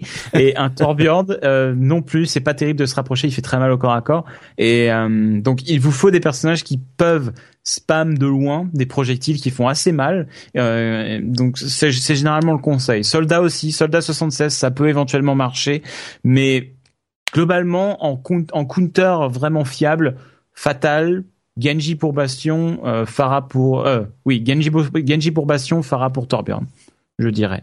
Ouais, et, et s'y mettra même dans une certaine mesure, euh, qui est un personnage un petit peu compliqué à maîtriser, mais qui peut être assez sympa euh, contre les tourelles statiques aussi. C'est vrai, c'est vrai. Euh, et puis d'une d'une autre pour pour ces problèmes de goulot d'étranglement, euh, vraiment essayer de euh, de flanquer, comme on disait, donc de trouver d'autres passages. Euh, ne, foncez pas dans le tas, dans le petit passage étroit qu'ils ont complètement bloqué. on disait que la verticalité peut être hyper importante dans le jeu. Il y a plein de persos qui peuvent passer un petit peu plus haut ou sauter au-dessus d'un truc ou passer par un passage sur le côté ou et puis réussir ensuite à arriver par derrière. Et quand vous arrivez par derrière, effectivement les les ennemis ne vous attendent pas. Donc attendez d'être assez proche si c'est nécessaire pour leur tirer dessus. Et avec un personnage comme Faucheur par exemple, euh, vous allez hmm. arriver derrière en trois coups détruire euh, un, un, leur soigneur par exemple. Et puis là ils vont être emmerdés ou ce genre de truc. Donc hmm. vraiment euh, essayez. N'oubliez pas que il n'y a pas qu'un seul passage pour arriver au point que vous devez prendre. Exact, ouais. C'est c'est le principal conseil. Ouais. Donc euh, bon, ça fait quand même beaucoup de choses là. Euh, J'espère que vous en aurez tiré quelques quelques conseils importants. Euh, avant de passer à vos questions, on a quand même eu, euh, on a demandé si vous aviez des questions. Et il y en a eu quelques-unes.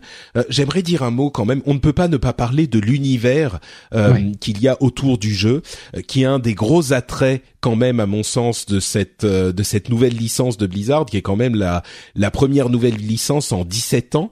Mm. Et il y a euh, d'une part le, le les, les, trucs qui se passent en jeu et les trucs qui se passent autour du jeu. Il y a comment dire, c'est un jeu qui est uniquement en euh, joueur contre joueur, donc il n'y a pas de, de, de partie histoire, de partie solo pour raconter une histoire, mais je trouve qu'ils ont quand même réussi de manière assez intelligente et assez surprenante à vous raconter l'histoire des personnages, l'histoire du jeu et, et l'histoire de l'univers euh, sans vous dire, vous, vous faire spécifiquement, euh, vous raconter l'histoire spécifiquement. Euh, c'est assez intelligemment fait, n'est-ce pas? Ouais, c'est vrai que de ce côté-là, ils ont un petit peu semé des indices, des, des bouts d'histoire. Euh, globalement, si vous voulez être au fait de, de l'histoire des personnages d'Overwatch et d'Overwatch de manière générale, faut regarder les descriptions des héros sur les sur le site officiel. Vous avez l'histoire de chaque héros, mais euh, à chaque fois qu'un nouveau héros a été révélé aussi, ils ont publié pas mal d'articles, des choses comme ça. Je pense notamment à Soldat 76 qui a probablement eu les articles les plus intéressants, euh, qui vraiment euh, donnait beaucoup d'infos sur ce qu'était Overwatch avant, pourquoi c'est plus comme avant, euh, et nous donnait un petit peu plus de perspective. Et, euh, et de ce côté-là, c'est vrai que Blizzard a été vraiment malin et, et aborde la narration d'une manière qui est très euh, bah, qui, qui, qui est très un petit peu chasse au trésor entre guillemets où chaque euh, chacun va chercher la petite info cachée dans un coin du jeu. Je pense notamment à récemment il y a des gens qui ont trouvé euh, avant que les avant que les apparences euh, de Genji humains sortent, il y a des personnes qui avaient trouvé une photo de Hanzo et Genji cachée dans la carte Népal en fait. Et, et du coup vous voyez il y a plein de petits détails comme ça qui sont cachés dans, dans les maps, dans les cartes du jeu. Euh, alors c'est sûr, euh, c'est c'est c'est pas des, des, des trucs scénarisés ou quoi que ce soit, c'est juste des éléments de décor cachés ou alors euh, des, euh, des, des lignes de dialogue, hein, comme on en parlait avant, qui Ouais, des fois s'échangent. ouais. Les personnages s'échangent des lignes de dialogue et, et ça c'est un truc que j'adore, euh, notamment avec euh, avec Soldat 76 et, euh, et Faucheur, des fois, par exemple, quand Faucheur tue, euh, tue Soldat 76 dans le jeu, euh, vous l'entendez dire, euh, voilà, c'est ce qui, c'est, euh, this is how it should have been. Il dit ça en fait, c'est comme ça. C'est comme ça que ça aurait dû se passer. ouais. Ouais, voilà, je ça. crois qu'il dit c'est comme ça que ça aurait dû se passer. Et en fait, tu sens qu'il fait référence à quelque chose qui s'est passé entre les deux. Probablement un duel euh, à mort entre euh, Faucheur qui était avant un autre personnage. Enfin bref. Du coup, c'est vraiment vraiment fait de manière intelligente et ça pique la curiosité si vous êtes un petit peu versé dans dans, dans ce qui est euh, Mhm. background sur euh, sur ces jeux là quoi. Ah, c'est- Il y a, y a énormément d'éléments comme ça. Effectivement, on sait que euh, Genji a étudié avec euh, le, le moine euh, euh, Avec Zenyatta. et, Mhm. et ils se disent de, quand, avant de commencer la partie, s'ils sont tous les deux dans l'équipe, ils se disent ah on se rencontre à nouveau mon, mon élève. Il y a sur la carte Anamura euh, l'équipe euh, qui attaque commence dans une salle d'arcade. Euh, Et Ouais. d'ailleurs il y a plein de trucs super marrants dans la salle d'arcade. Il y a des jeux. Euh, voilà des, des, des, des- entre guillemets des jeux genre Fighters of the Storm qui est un jeu de combat euh, de Blizzard avec euh, Raynor et je sais pas quoi euh, qui sont sur le euh, Garrosh contre Garrosh, c'est ça. Ouais, c'est- ça. Et, et quand on est dans cette carte, euh, qui est donc Anamura, c'est au Japon, il y a Genji qui dit euh, ah j'ai passé euh, beaucoup de temps de ma jeunesse perdue dans ces Ouais. dans cet endroit. euh, c'est C'est et donc tu apprends que Genji avant quand il était bah c'était le frère de Hanzo et et tu apprends que c'était un geek, que c'était un gamer. Euh, Il y a plein plein de trucs comme ça. Tracer et, et Widowmaker et Fatal ne s'aiment pas du tout. Euh, et, et pour on le sait pour plein de raisons. Et quand elles sont ensemble, euh, ils- ils elles disent des trucs, elles se racontent des trucs. Enfin, elles disent ah on va travailler ensemble. Et Tracer dit ouais bah euh, te, pas que je suis contente. crois pas que je suis contente, ouais. ou, euh, Et ou alors elle quand elle tue quand Tracer euh, pardon quand quand Widowmaker tue en jeu Tracer, je crois que c'est un des trucs elle, dit euh, ah silly girl ou un truc comme ça, tu vois, il y a des petites et, et plein de trucs comme ça qui t'expliquent les relations entre les personnages euh, qui est saupoudré un petit peu partout dans le jeu. Euh, il y a des éléments qu'on peut trouver dans le jeu aussi, des photos, des, des trucs comme ça. Et puis il y a plein de trucs aussi en dehors du jeu. Euh, tu parlais des articles de blog ou des histoires. Il y a aussi des trucs comme euh, pour euh, présenter Lucio, ils avaient euh, euh, fait deux morceaux qui étaient disponibles sur SoundCloud, qui sont les morceaux qu'il joue parce que c'est bon, c'est un personnage un petit peu bizarre, mais il soigne avec la musique ou il accélère avec la musique. Bref, euh, ils avaient fait les deux morceaux qu'il joue dans le jeu, ils les avaient rendus disponibles en version étendue sur SoundCloud. Euh, il y avait des articles de blog écrits par May qui étaient présentés pour la euh, pour la la, la, la présenter, des genres je fais de la recherche en Antarctique machin. Il y a plein plein de trucs comme ça. Et bien sûr pardon, on ne peut on ne peut pas ne pas évoquer euh, les courts métrages et les comics et les cinématiques euh, qui là sont de qualité euh, incroyable et qui vous racontent des petites vignettes du jeu quoi. On a l'impression d'être au cinéma, hein, tout simplement. Hein. Et, et, ce qui est super aussi avec ces cinématiques, euh, là pour l'instant on en a eu trois. On a eu la, la cinématique d'intro du jeu euh, avec les deux gamins euh, dans le musée. On a eu euh, la cinématique sur Winston avec qui explique un peu ses origines. On a eu aussi la cinématique avec Fatal et, et l'assassinat justement qu'elle opère. donc on a eu ces trois trucs là. Et ce qui est génial, c'est que moi, euh, quand j'ai parlé euh, bah, à mes parents, par exemple, du jeu, bah, je leur ai montré ça. Et ce qui est bien, c'est que c'est une super introduction à l'univers du jeu et au style euh, aux personnes qui sont pas forcément joueurs en fait. Et, et ça, je trouve que c'est aussi une grande force quand, quand tu, tout simplement, si tu veux partager ta passion pour le jeu et que tu veux partager ça avec des personnes qui sont pas forcément gamers, bah, je trouve que ces cinématiques sont très très fortes et et, et ont un et ont un côté euh, bah, vraiment très accessible et très très très euh, agréable du coup. Donc euh, en plus de raconter bah, une, une, une, bonne part d'histoire et, et de mettre encore plus de perspectives dans, dans cet univers quoi. il y a ouais et le dernier truc que je dirais c'est que Bon non, tant pis. On a on a déjà beaucoup parlé de tous ces trucs, mais le le c'est vrai que les cinématiques et les comics et tout ça, ça contribue à rien n'est une histoire complète, mais mis tout ensemble, ça fait un, un panorama qui vous explique un petit peu euh, une énorme partie de tout le l'univers. Et même dans les cartes, il y a dans certaines cartes, sur Volskaya par exemple, il y a des robots qui marchent, des énormes robots, genre des robots, des, des robots de dessins animés japonais quoi, qui marchent dans dans le fond et on les voit qui sont en train de, de marcher. Dans il y a une une euh, des cartes qui est à Numbani euh, où c'est la ville idéale où les robots et les humains vivent ensemble. Et il y a plein de personnes qui disent euh, quand ils sont dans cette carte, genre ah c'est magnifique, c'est de, de pouvoir vivre ensemble, c'est comme ça que ça devrait être. Et il y a d'autres qui disent euh, genre euh, je sais pas Torbjorn ou Zarya, ils détestent les, les omniacs. Et quand ils jouent avec Bastion, qui est un omniac euh, qui se transforme en, en tourelle, euh, ils disent ah cette boîte de conserve doit être dans notre équipe, machin. C'est donc ouais, euh, Zarya, quand elle tue Zenyatta, never trust a robot. Hein. elle a dit des choses comme ça. Euh, Zarya, elle est plutôt salty envers les robots.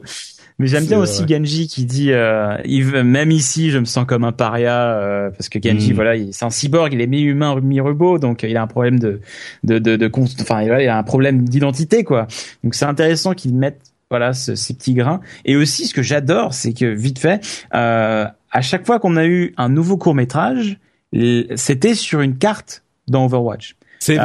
Euh, Winston, c'était dans l'observatoire Gibraltar. Fatal, c'était sur Kings Row. Et après la cinématique, il y a de l'action qui se passe, il y a des choses qui sont cassées, etc. Euh, par exemple, sur la cinématique de Winston, il y a une fenêtre qui est pétée dans le bureau de Winston, et vous, on l'a vu in-game après un rapide patch, après que le court, le court métrage a été fait. Donc Blizzard garde l'immersion après ces courts métrages, même hmm. in-game, et je trouve ça très très fort. Pareil sur Kings Row, on a un petit mémorial euh, au personnage qui a été assassiné. Je vais pas dire qui c'est, mais euh, le personnage qui a été assassiné a un petit mémorial dans Kings Row qui est là depuis que euh, le court métrage a été révélé. Donc, euh, mais en fait, vraiment il était là avant. Euh, il était là avant, non? Ah, tu parles de la statue? Oui. Non, non, c'est pas la statue, c'est un petit mémorial qui est à côté du cinéma. Ah je l'ai même pas vu. Genre un petit avec une bougie et des fleurs et machin. Et, voilà, il y a une bougie, il y a un portrait et voilà. Ah là là, d'accord. Ah bah il faudra que ah, j'aille regarder ça quand la bêta revient. Et, et attention, teaser teaser sur Anamura. Sur Anamura, il y a une énorme trace de katana sur euh, sur le en fait sur l'espèce de, de, de panneau avec euh, une inscription japonaise. Euh, vous avez une flèche plantée. Vous avez trois shurikens plantés dans le mur aussi, euh, et encore une autre trace de katana sur un des lampions qu'il y a sur le point final de Hanamura en fait, dans le dojo final en fait, à la fin. Et ça, ça indique clairement qu'on va avoir une cinématique, euh, peut-être avant la sortie du jeu, peut-être après, je ne sais pas, mais on aura une, une cinématique combat entre Genji et Hanzo, je, je, je t'en fiche mon billet. Je te, te, te prends le pari. On va en avoir une et euh, le combat va impliquer trois shurikens plantés dans le mur, une flèche dans le sol et des coups de katana là où on le voit dans le jeu. C'est sûr, sûr et certain. Ouais, je pense, je pense aussi et euh, je pense qu'ils vont sortir une cinématique avant l'open beta et une avant le lancement parce qu'on sait qu'on va ah en avoir quatre en tout. Donc euh, moi je pense ah que ça sera ça. Ouais. On sait qu'on va en avoir quatre? Ouais, ouais, ouais, ouais comment, tu sais ça? Bah, c'est ce qu'ils ont dit. Ils avaient dit, je sais plus, dans une interview, qu'il y en aurait ah quatre avant le, lancement du jeu, ouais. Ah, ok. Ah bah maintenant, il faut mhm. trouver la quatrième. Eh oui, il va falloir explorer les maps. Exactement. explorer les maps. Ok. Euh, bon, donc voilà, vous l'aurez compris, euh, l'univers du jeu est quand même pour un jeu multi. Euh, c'est un petit peu ce qu'avait fait Valve avec euh, Team Fortress en présentant tous les personnages en, en encore plus étendu. Quoi, ils avaient très bien réussi ça, sauf que les personnages de, chez Valve, ils ont pas de nom, ils ont pas, enfin, ils sont un peu génériques.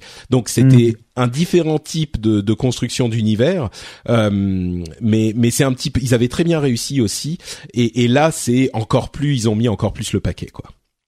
Ouais, bah Valve avait réussi quand même à construire une personnalité sur leur personnage. Ah, complètement. quand même fort. C'était vraiment sympa euh, de suivre un peu. Euh, et puis ils avaient même sorti quelques petits courts métrages, il me semble. Mais c'est ça, oui. Il y avait les mythes 2, mythes de Medic, mythes de Pyro et tout. Mais après, après ça, il y avait aussi d'autres cinématiques mm. euh, de fait pour des nouveaux modes de jeu, des choses comme ça. Et là, c'était un peu plus scénarisé. C'était plutôt cool. Tout à fait. Mais c'est vrai, ça reprend un peu cette idée en, en encore plus développé, je dirais. Ouais. Mm. Bon, euh, on va euh, passer aux questions que vous nous avez posées sur euh, Twitter. J'ai demandé hier soir, enfin hier, je sais plus, à un moment, si vous ah, aviez des questions à propos du jeu, et vous avez été nombreux à nous répondre. J'ai sélectionné quelques questions. On va commencer avec des questions peut-être un petit peu de gameplay et puis on va parler de de de, de l'avenir du jeu ensuite. première question est-ce qu'il faut savoir jouer tous les héros pour être efficace en solo ou en groupe?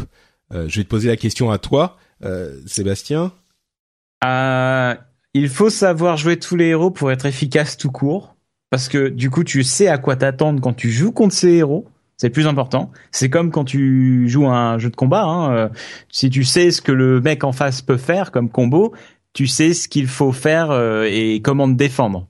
Tu vois, pour moi, c'est cette logique. Après, pour jouer en solo ou en groupe, pour moi, il faut que tu puisses savoir jouer un héros de chaque euh, rôle entre guillemets. Il faut que tu saches jouer un tank, il faut que tu saches jouer un soutien, et il faut que tu saches jouer un ou deux DPS. Je dirais que si tu arrives à maîtriser quatre héros dans Overwatch, t'es pas mal. Tu devrais pouvoir euh, être assez efficace aussi bien en solo qu'en groupe. Ouais, je suis, ouais, je suis assez d'accord. Je pense que oui, il faut quand même connaître tous les persos euh, parce que bah oui, il faut savoir ce qu'ils font. Euh, tout le monde débute au début, t'en connais aucun, hein, comme quand, tu lances le, jeu pour la première fois. D'une manière générale, euh, savoir en jouer quatre, c'est pas mal. et puis, ce qui est cool avec ce jeu, c'est que comme on l'a dit plusieurs fois, même dans les rôles traditionnellement un petit peu chiants ou un peu statiques, tous les persos, enfin il y, aura forcément au moins un perso d'un rôle que vous n'aimez généralement pas. Il y aura forcément au moins un perso que vous que vous qui vous plaît. Je pense que c'est faut vraiment ou alors c'est que vous n'aimez pas le jeu quoi. Mais euh, hmm. c'est c'est vraiment euh, parmi les les supports ou les tanks ou même tous, il y aura toujours un truc qui vous qui vous attire. Donc euh, ouais. en maîtriser 4 c'est pas mal. Euh, après plusieurs mois de jeu, demande, euh, je sais plus si dit, si, si j'ai dit, c'est Yann B qui avait posé la question. Euh, Florian Rosito demande après plusieurs mois de jeu, que pensez-vous du hero stacking au final? Alors le hero stacking, c'est que dans le jeu, on peut choisir euh, plusieurs fois le même perso. On peut avoir euh, quatre Winston dans une équipe. c'est pas limité à un personnage, enfin à un une fois le même personnage par équipe. Euh, je vais je vais répondre en premier ce coup-ci. Moi, je dirais que c'est hyper pratique et hyper cool pour le niveau bas et moyen parce que ça veut dire qu'on n'a pas besoin de s'emmerder à décider euh, qui va jouer tel perso et si j'arrive dans une partie où il y a quelqu'un qui a déjà pris le perso que je voulais jouer, ben je peux je peux quand même le prendre. Euh, idéalement à haut niveau, ça fonctionnerait, ça serait équilibré. Euh, en pratique, ça a quand même posé des petits problèmes d'équilibrage euh, et de d'appréciation du jeu à très haut niveau, à niveau e-sport, euh, mm. parce que ça rendait, il y avait beaucoup de gens qui choisissaient genre tel perso, il est super efficace pour ce rôle, donc on va en prendre deux, et puis deux pour tel autre et deux pour tel, rôle, tel autre. Il y a eu des moments où ça rendait le jeu un peu monotone. Euh, ouais. Je sais pas ce que t'en penses. Euh, ouais, moi de mon côté, j'aimerais bien que le hero, stacking ne soit pas autorisé en partie classée et en match. Euh, tout simplement parce qu'en fait, déjà d'avoir deux joueurs qui jouent le même héros dans une même équipe, c'est compliqué pour euh, les spectateurs d'identifier qui est qui. Parce que quand tu es sur un jeu qui démarre en e-sport comme ça, avec une scène naissante, en général, tu t'attaches à un personnage, à un joueur sur tel héros ou sur tel euh, tel tel kit de enfin telle euh, telle sélection de héros. Et si tu as deux personnes deux héros euh, qui sont toujours joués par les deux mêmes joueurs dans la même équipe, c'est compliqué pour suivre l'action et aussi ça euh, limite la ça, ça limite les stratégies d'avoir plusieurs fois le même héros dans une même équipe en fait. Euh, et ça a tendance aussi à rendre euh, le, le, commentaire des matchs un peu illisible. Notamment, on a eu la méta il y a quelques semaines qui était notamment sur les maps de type Roi de la colline, King of the Hill, qui, je crois que c'est Control le mob, le, le nom de cette de ce mode, où en fait la méta consistait à prendre deux Winston, deux Lucio et euh, deux tracers et c'était vraiment pas agréable euh, parce que il y avait pas vraiment de gros team fights où on avait des ultis qui partaient dans tous les sens de héros singuliers on avait deux tracers qui massacraient les deux Lucio et deux Winston qui leur couraient après ou qui se faisaient massacrer par les tracers. Euh, et ce qui fait et en fait Tracer en duo c'est vraiment infâme, c'est c'est vraiment un personnage qui quand il est tout seul en face de vous euh, dans une équipe équilibrée, c'est gérable, c'est contrable, mais quand il y en a deux, c'est un enfer. Euh, le c'est vraiment un enfer à contrer. Ce qui fait que le problème euh, du coup de tout ça, c'est que Blizzard s'ils veulent garder le hero stacking en e-sport et euh, dans les parties classées, en compétitif, eh bien ils vont devoir équilibrer leur jeu euh, de manière à rendre le stacking bah, équilibré au final, le permettre mais de le rendre tout aussi viable que de ne pas faire de stacking. Et le souci, c'est qu'on va devoir du coup nerfer des héros qui sont OP quand ils sont utilisés plusieurs fois dans la même équipe, mais qui sont équilibrés quand ils sont utilisés qu'une seule fois dans une équipe notamment Winston. Winston qui a reçu d'énormes nerfs sur son bouclier euh, et qui rend du coup le personnage quand il est utilisé tout seul bah moins euh, moins solide qu'avant quoi. Donc euh, du coup, j'ai du mal euh, sur le hero stacking personnellement. Blizzard sont ont l'air de vouloir persister à le garder. J'espère qu'ils vont trouver les bons les bonnes solutions d'équilibrage pour rendre ça agréable à regarder en e-sport et euh, équilibré, sans pour autant tuer des personnages s'ils sont joués euh, bah, tout seuls dans une composition d'équipe. Donc euh, c'est vraiment un c'est vraiment un sujet délicat. C'est vraiment un sujet délicat mm. et et je pense que les prochains mois vont nous vont nous en dire encore plus sur sur la possibilité ou non d'avoir le hero stacking en, en compétitif. Ouais, je crois que c'est vraiment, t'as raison, c'est une question compliquée. Euh, et, et je pense que ce qu'a fait Blizzard jusqu'à maintenant, c'est qu'ils n'ont pas donné de réponse. En fait, parce que euh, euh, dire la seule vraie réponse définitive que tu pourrais donner, c'est dire bon bah on le vire. Et je pense que ce qu'ils ont fait, ils sont pas du tout opposés, je crois, à l'idée. Enfin, ils aimeraient pouvoir le garder. Je crois que si vraiment ça devient un gros problème, ils, le vireront. Mais je crois qu'ils veulent pas le virer maintenant. Comme tu le disais, on est la scène e-sport est encore très très jeune. Euh, le jeu est même pas sorti. Euh, il y a pas, il y a quand même beaucoup de gens qui jouent, mais euh, dans la scène e-sport, mais ça reste quand même un, un, un assez limité parce que bah, le jeu est pas disponible. Il y a pas beaucoup de, de, de gens qui veulent regarder parce qu'il y a pas beaucoup de gens qui, qui y jouent, etc., etc. Donc je crois que et puis on a vu quand même les trucs évoluer. Il y a euh, quand Tracer a commencé à être euh, dominante, nous on est en plein dedans, donc deux semaines ça nous paraît infernal. Mais ensuite on a vu Macri qui arrivait avec sa flashbang et du coup on a arrêté de voir Tracer, mais du coup on voyait deux c'est ça. Puis, mais mais ensuite on a vu ce, ce match, euh, je sais pas si t'as suivi où il y a Seagull qui est arrivé avec Bastion, qu'on n'avait jamais vu pour détruire Winston. Et donc il y a, tu vois, il y a quand même des trucs qui sont encore en train de se passer. Je dis pas que ça va forcément s'arranger, mais je crois qu'il faut voir comment ça va se développer et puis prendre la décision au bout de quelques mois euh, quand vraiment le jeu aura eu sa chance. Parce que aussi l'avantage du hero stacking, c'est que ça donne des, des, situations hyper marrantes. Quoi, il y a des trucs hilarants, ça donne des possibilités euh, complètement bizarres euh, auxquelles on n'aurait pas pu penser autrement. et puis c'est vrai que ce type de jeu où on peut changer de perso tout le temps et puis on peut stacker, c'est aussi un, un, un état d'esprit différent dans lequel les équipes doivent se lancer et, et penser par exemple comme l'a fait Seagull que on peut choper euh, euh, Bastion pour contrer telle euh, telle équipe à un moment et puis rechanger et puis avoir un autre type de de enfin, il y a un petit peu de créativité qui, qui doit arriver aussi donc bon.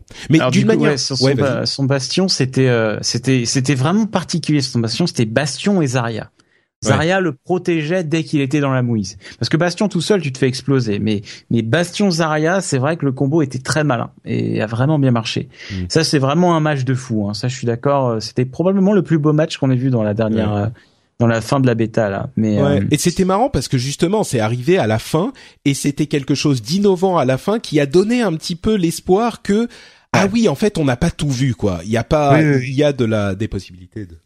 Et puis au final, euh, c'est une bêta fermée. On n'avait pas énormément d'équipes. Euh, quand le jeu sera sorti, on aura une multitude d'équipes avec euh, du coup des, des, des, variations de méta encore plus nombreuses euh, et encore plus d'idées et plus de créativité dans les compositions d'équipes. Donc, euh, je pense que les équipes actuelles, aussi talentueuses soient-elles, elles n'ont pas pensé à tout. Voilà. Donc à mon avis, il faut aussi, euh, tu as raison, il faut attendre, même si quand même niveau de l'équilibrage, va falloir prendre une décision du côté de Blizzard au bout d'un moment, quoi. C'est sûr. Et je pense que peut-être qu'au final, ils arriveront à la décision que oui, il faut euh, limiter le hero stacking, mais je crois que c'est aussi assez sage de pas se précipiter et de voir comment ça se passe quand le jeu sera sorti.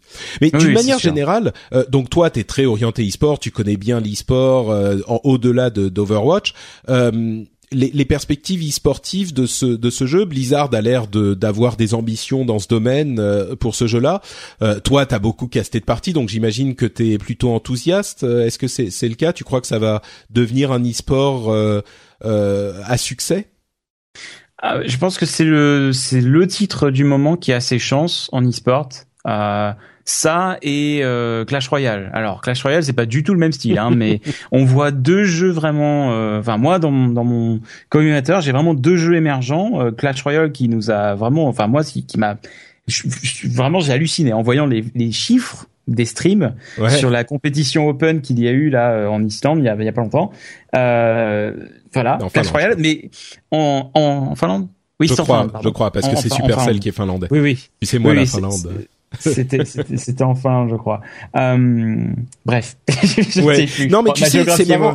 C'est marrant cette euh, cette cette euh, ce, ce Clash Royale. Je sais plus si j'en avais parlé, mais j'ai vu pas mal de négativité sur les sur les sur Clash Royale. Peut-être que j'en avais parlé dans un épisode précédent et ça m'a un petit peu refroidi sur les gens. Enfin, justement, l'e-sport a eu tellement de mal à se faire accepter dans, dans le monde normal. Et quand les gens voient un e-sport qui est sur mobile, donc c'est genre, c'est pas un e-sport, machin, ça me fait mal de voir euh, ça, c'est un e-sport.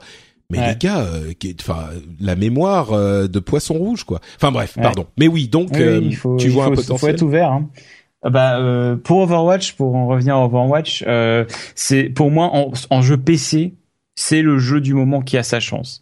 C'est le jeu du moment qui a sa chance et c'est pour ça aussi du coup que euh, je caste énormément de tournois et que je je je, m'investis. J'ai j'ai avec euh, avec les quelques amis sur lesquels on travaille sur la chaîne, on a organisé le premier tournoi européen sur la bêta d'Overwatch. Donc on a vraiment euh, dès le début on s'est investi, on, on, y croit.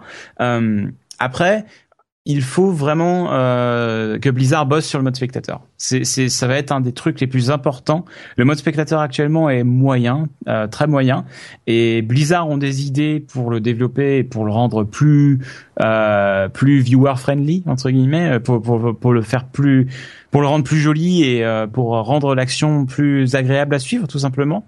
Avoir des caméras automatisées qui changent sur euh, sur des sur des joueurs qui font des actions de ouf des choses comme ça des qui permettent vraiment d'avoir l'action de bien capturer euh, les, les, moments les plus importants des games. Il euh, y a ça, et ensuite aussi, il faut que Blizzard euh, supporte son jeu. Je pense qu'ils vont le supporter. Ils ont ouvert des recrutements pour avoir euh, des, des, des, personnes qui vont travailler sur l'e-sport d'Overwatch.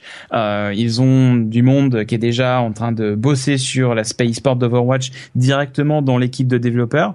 ils ont quelqu'un qui est, qui est vraiment qui est sur ce sujet et qui est qui a vraiment un bureau dans l'équipe de dev. Hein, donc je pense que euh, Blizzard vont miser beaucoup sur le sur l'e-sport d'Overwatch et euh, comptent en faire euh, quelque chose de gros. C'est vraiment l'impression que j'en ai eu pour l'instant et d'après vraiment la manière dont dont Blizzard ont réagi au tournoi et de voir un petit peu aussi le passif des développeurs qui ont l'air d'être un peu tous des passionnés d'e-sport.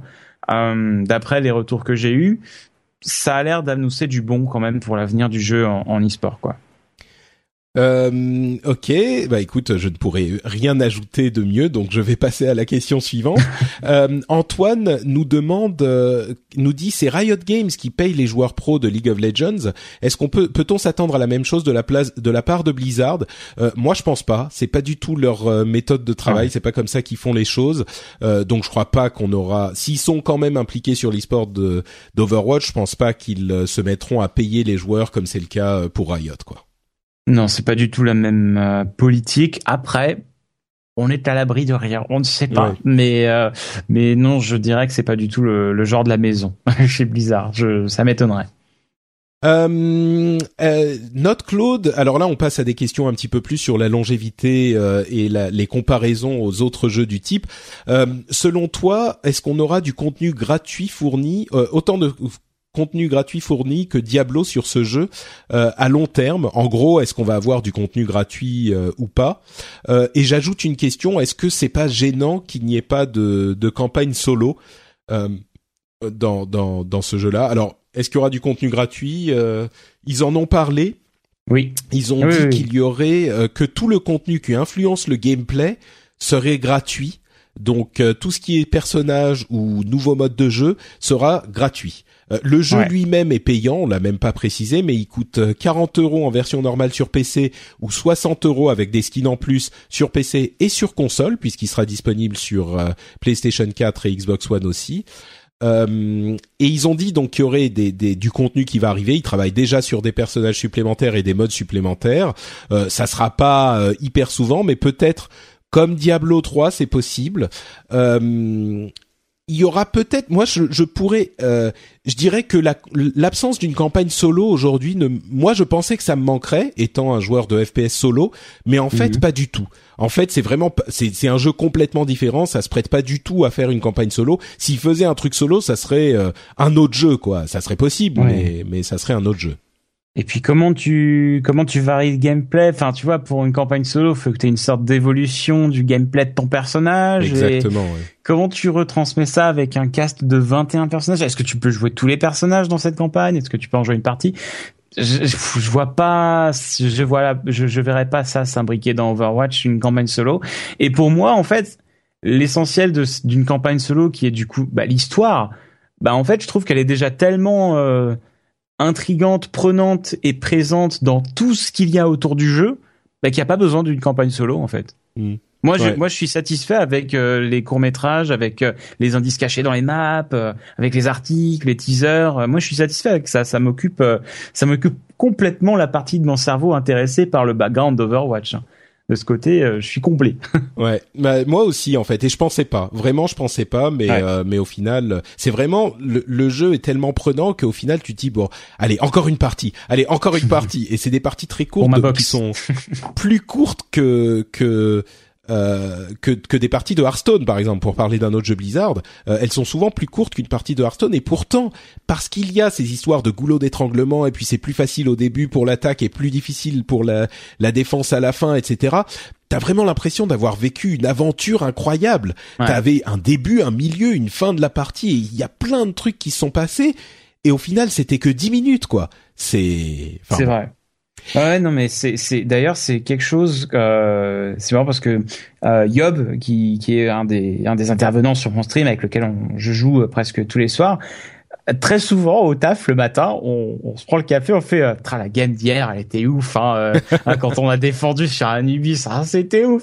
Et on se on se on se reparle les games comme ça. Et à chaque fois, ouais, on a on a un truc à dire sur les games qu'on a joué la veille, et c'est quelque chose que j'ai jamais eu sur aucun autre jeu de ce style, euh, euh c'est-à-dire MOBA ou encore euh, ou encore un FPS dans moderne compétitif comme ça. J'ai, j'ai, je me suis jamais, j'ai jamais eu ce sentiment d'avoir des games aussi euh, épiques et aussi différentes les unes des autres. Vraiment, j'ai pas joué une game qui était pareille que l'autre depuis que je joue à Overwatch. Hein. Vraiment, mm. je, je pense que c'est pareil pour toi. Mais ça, là-dessus, le, jeu a une véritable force. Euh, il faut préciser aussi, euh, au-delà du prix du jeu, il y a euh, à chaque fois qu'on passe de niveau, alors il y a des niveaux euh, qui qu'on obtient quand on joue, c'est un niveau de compte, hein, c'est pas par personnage, et ça mm. offre des euh, boîtes de loot, des coffres de loot qui contiennent des, des butins, voilà, euh, qui contiennent euh, des petits sprays qu'on peut utiliser en jeu, euh, des skins pour des skins différentes pour les personnages, des animations d'emotes qu'on peut faire en jeu, des introductions parce qu'il y a à la fin des parties une un replay d'un élément du jeu qui a été particulièrement impressionnant selon euh, le, le, moteur du jeu. Parfois ça rate un peu, mais parfois c'est assez impressionnant. Il y a des petites introductions cinématiques pour le personnage qu'on joue, euh, s'il est choisi, qui sont hyper euh, dynamiques, hyper bien foutues. Ah, elles sont magnifiques. Elles sont, enfin, ça c'est l'un des trucs que j'ai passé, genre quand la bêta est revenue avec ça, j'ai passé genre deux heures à regarder juste ça. C'est laquelle t'as préféré Oh, il y en a tellement. Euh, je crois que c'est peut-être une une de McCree euh, quand il se retourne avec son flingue, tu sais, ou peut-être euh, ah peut-être euh, Genji possiblement.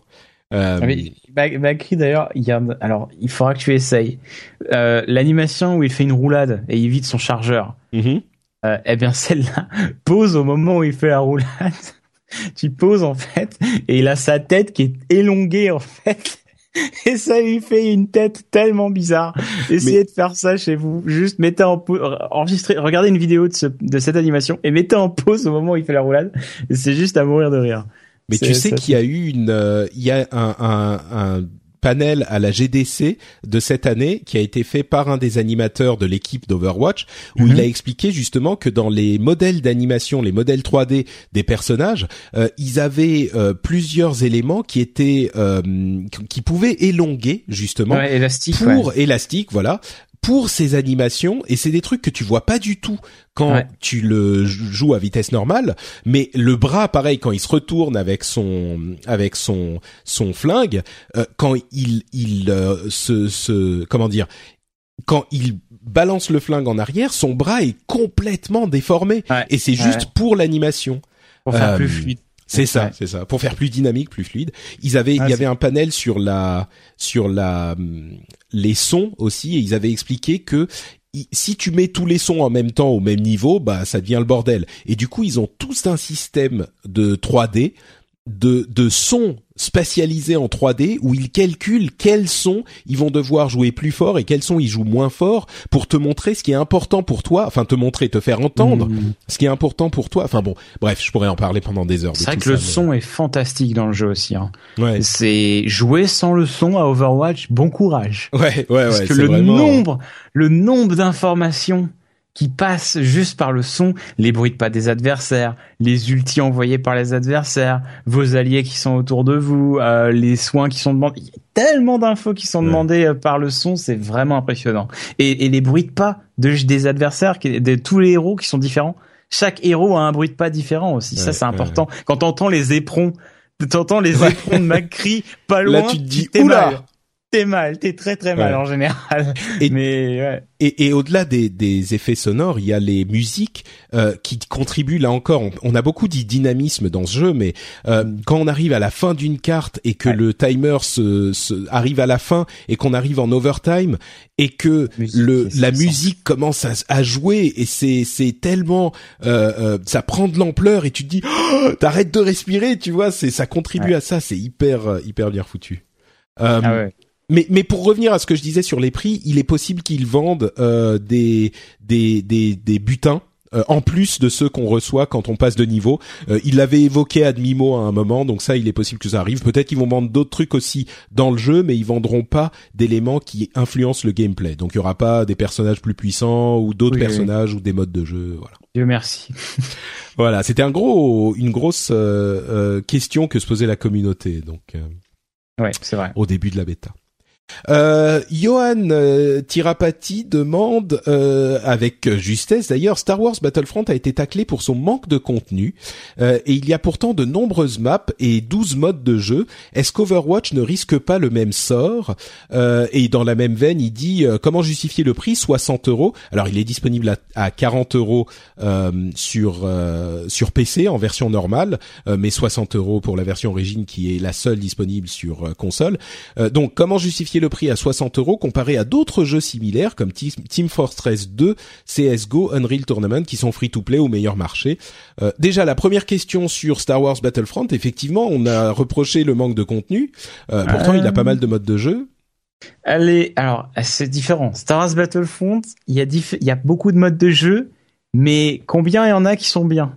C'est la, c'est la question qu'il faut se poser parce que il y a moi je j'ai Star Wars Battlefront et quand j'y ai joué, je crois qu'il y a deux modes de jeu que qui étaient vraiment joués par la communauté. Les autres, je trouvais pas de partie en fait, tout simplement. Hmm. Et sur ces deux modes de jeu, je crois qu'en tout du coup, bah t'as quatre cartes au total euh, qui étaient vraiment jouées régulièrement en fait, hmm. sans les DLC, hein, avec le jeu euh, Vanilla, donc à 60 euros. Du coup, je pense que là, la critique ne s'applique pas pour Overwatch, étant donné qu'Overwatch, euh, on a moins de modes de jeu, mais des modes de jeu qui ont été beaucoup plus euh, bossés et qui sont généralement beaucoup plus appréciés par la communauté. Ah, je pense que euh, escorte de convoi et capture de points euh, par la, la, vaste majorité sont appréciés de manière assez égale, même si sur la scène pro on, on, a tendance à préférer l'escorte de convoi à la capture de points. Euh, et après le mode contrôle, voilà, c'est soit on aime, soit on n'aime pas du tout. C'est souvent il n'y a jamais vraiment de, de juste milieu pour celui-là. Mais les modes de jeu sont quand même beaucoup plus euh, solides, je trouve, sur euh, sur Overwatch, ont été beaucoup plus réfléchis que sur Battlefront d'après moi. Euh, et on a plein de maps par, par, mode de jeu sur Overwatch. Alors que sur Battlefront, vous aviez plein de modes de jeu, mais à chaque fois deux, trois maps maximum, je crois, hmm. par mode de jeu. Donc, je me souviens pas bien, j'ai joué un petit peu, mais a... différent. Ouais, je dirais qu'il y a un autre élément en plus qui est que euh, en fait le fait qu'il y ait les, les 21 personnages, euh, ça ça donne une, une fraîcheur et une variété au jeu euh, qui est peut-être pas présente avec les loadouts de, de, des jeux classiques, avec les différents types d'équipements qu'on peut avoir, qui donnent oui, il va y avoir euh, allez trois quatre types de, de, de euh, gameplay différent si on est sniper, si on a la grenade, si on fait ceci machin, enfin le lance-grenade ou le, le les différents types de fusils d'assaut. Mais là, on a vraiment 21 types de gameplay complètement différents. Et quand on commence, moi, ça m'est mhm. arrivé, je me disais bon, euh, là, j'ai joué, euh, je sais pas, Junkrat, enfin Chacal pendant deux heures. je vais aller jouer autre chose. Et c'est, tu, tu vas jouer, par exemple, Diva, et c'est complètement différent. C'est t'as presque l'impression, encore une fois, comme dans un jeu de combat, t'as presque l'impression de jouer à un autre jeu. C'est pas tout à fait le cas, mais c'est un gameplay qui, est, vraiment différent, quoi. C'est vrai. Euh, Après, euh, rapidement pour comparer à des jeux similaires qui sont à 20 euros, Team Fortress 2, CS:GO, euh, ces deux jeux-là, faut pas oublier qu'ils sont sortis il y a un moment. Euh, Team Fortress 2 est gratuit aujourd'hui. Hein. En plus, oui, mm. euh, Team Fortress 2 est gratuit. quand il est sorti, il était payant. Euh, je me souviens plus exactement du prix, mais il était payant. Oui, il faisait euh, partie de Orange Box qui était à 60 euros avec Portal et tout, le meilleur deal de l'histoire, mais Mais oui, mais oui, je crois que je crois qu'il était en standalone aussi. Moi, je l'avais Ah, acheté en standalone ouais. Hmm. tout au début. Et CS:GO euh, est à, tu peux trouver une clé à 5 euros, 10 euros aujourd'hui, mais quand euh, CS:GO est sorti, il était à 40 euros, il me semble. hein. Hmm. Il était. euh, Oui, il mais aujourd'hui, la situation est que. euh, bah, je vais ajouter même une autre question euh, à, à celle de Johan. Euh, Baston Labaf, très beau nom, euh, dit est-ce que vous avez essayé Battleborn aussi? Euh, C'est le même type de jeu, lequel vous préférez? J'ajouterais même à Battleborn, euh, il y a Paragon qui est un FPS 3D de de euh, Un Epic qui TPS du coup. ouais, oui, du coup un TPS, c'est vrai. Un MOBA, c'est un MOBA en fait. C'est vraiment un Oui, MOBA. hein, vraiment, Ba- vraiment. Paragon hein, pour le coup. Euh, Mais même il y a Battleborn. Battleborn, il y a, euh, enfin, il y en a plein euh, de ces types de jeux qui arrivent. Et il y en a beaucoup qui sont free to play. Il y a des éditions genre Founder machin à 20 ou 30 ou 50 euros, mais il y en a plein qui sont gratuits. Euh, effectivement, comment justifier euh, l'achat à 40 euros de de Overwatch si on a d'autres types de jeux, d'autres jeux qui sont comparables, qui sont gratuits? Bah, en fait, quand on compare, euh, faisons la comparaison avec le, plus populaire des free-to-play sur PC actuellement, League of Legends. Les héros sont pas tous débloqués de base. Overwatch était obligé d'avoir tous ces héros débloqués de base pour pouvoir répondre euh, aux counters en fait, pour pouvoir voir les counters. Si tu commences le jeu et que tu n'as que euh, trois héros euh, et que tu n'as pas par exemple Genji ou Fatal euh, ou Bastion et que euh, ou Pharah et que tu as un Bastion en face, euh, tu fais comment? Voilà, tu vois, compliqué dans certaines situations. Et du coup il fallait que tout le monde soit sur la même base et soit vraiment euh, complètement égalitaire. Ce qui fait qu'il ne pouvait pas se permettre d'avoir un système free-to-play avec des héros qu'on pouvait acheter. Donc moi perso, je comprends qu'il soit parti sur, sur ce modèle. Et au final, quand tu calcules 21 euros, euh, 20 21 euros, 21 euros pour 40 euros avec euh, combien de maps? 7, 8 7, Euh, Il y a maps? 12 maps avec 4 modes. de 12 jeu. maps.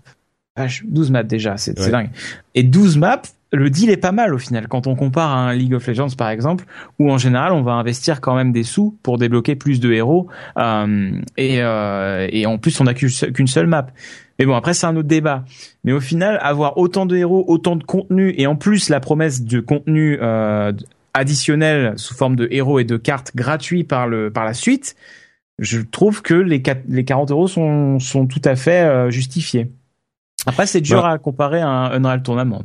C'est sûr, c'est sûr. Moi, je dirais, j'aurais une autre, euh, une autre euh, réponse à cette question en fait, et, et c'est une question, c'est une réponse qui est euh, encore plus simple. Euh, c'est que simplement, c'est un jeu qui est plus, plus fun, euh, qui est, si on veut être carrément euh, limite trollesque, c'est un jeu qui est mieux quoi. Euh, c'est, c'est. Alors, ça va dépendre. Je, je précise Attention, hein, te faire des ennemis là. je précise, c'est c'est pour moi spécifiquement. Moi, je trouve que euh, il me correspond plus et je prends beaucoup plus de plaisir à y jouer. Le gameplay est plus fun, euh, c'est plus agréable, c'est plus euh, motivant, c'est tout. Et comparé, j'ai joué un tout petit peu à Battleborn, j'ai joué un peu à Paragon, j'en ai essayé quelques-uns, j'ai essayé euh, le nouveau euh, Orcs Must Die Paladins. euh, Unlimited, Ah j'ai oui. essayé Paladins. Euh, ah pardon, j'ai pas joué à Battleborn, excusez-moi. C'est pas Battleborn, c'est Paladins auquel, auquel j'ai Ça joué. ressemble un petit peu. Hein. Ouais, bah, il y, en a tellement des hero shooters, mais mais pour Ouais. moi, euh, la patte Blizzard. Si vous aimez les autres jeux Blizzard, je pense que celui-là vous plaira. Et il y a beaucoup de gens qui aiment les jeux Blizzard, mais c'est vraiment un jeu qui est du fun non-stop, quoi. C'est, il y a un truc que disaient beaucoup de commentateurs sur Reddit.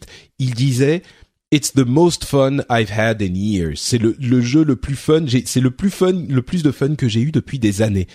Hmm. C'est juste fun, c'est juste un jeu agréable. C'est le si vous aimez les jeux basés sur le gameplay, euh, je pense Oui, que oui. c'est vraiment un truc qui va vous, enfin, qui a des chances de vous plaire.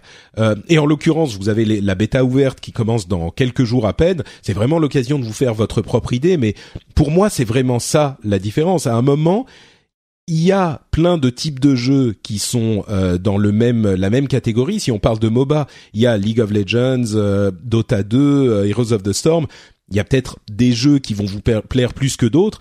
Il y a des gens qui vont dire bah Heroes c'est pas pour moi, moi c'est League of Legends qui me plaît et c'est juste un bon jeu donc s'il était payant, je serais prêt à y jouer par exemple. Euh, Pareil pour les jeux de cartes, moi c'est Hearthstone qui me plaît, je serais prêt à jouer à Hearthstone plus qu'à un autre jeu.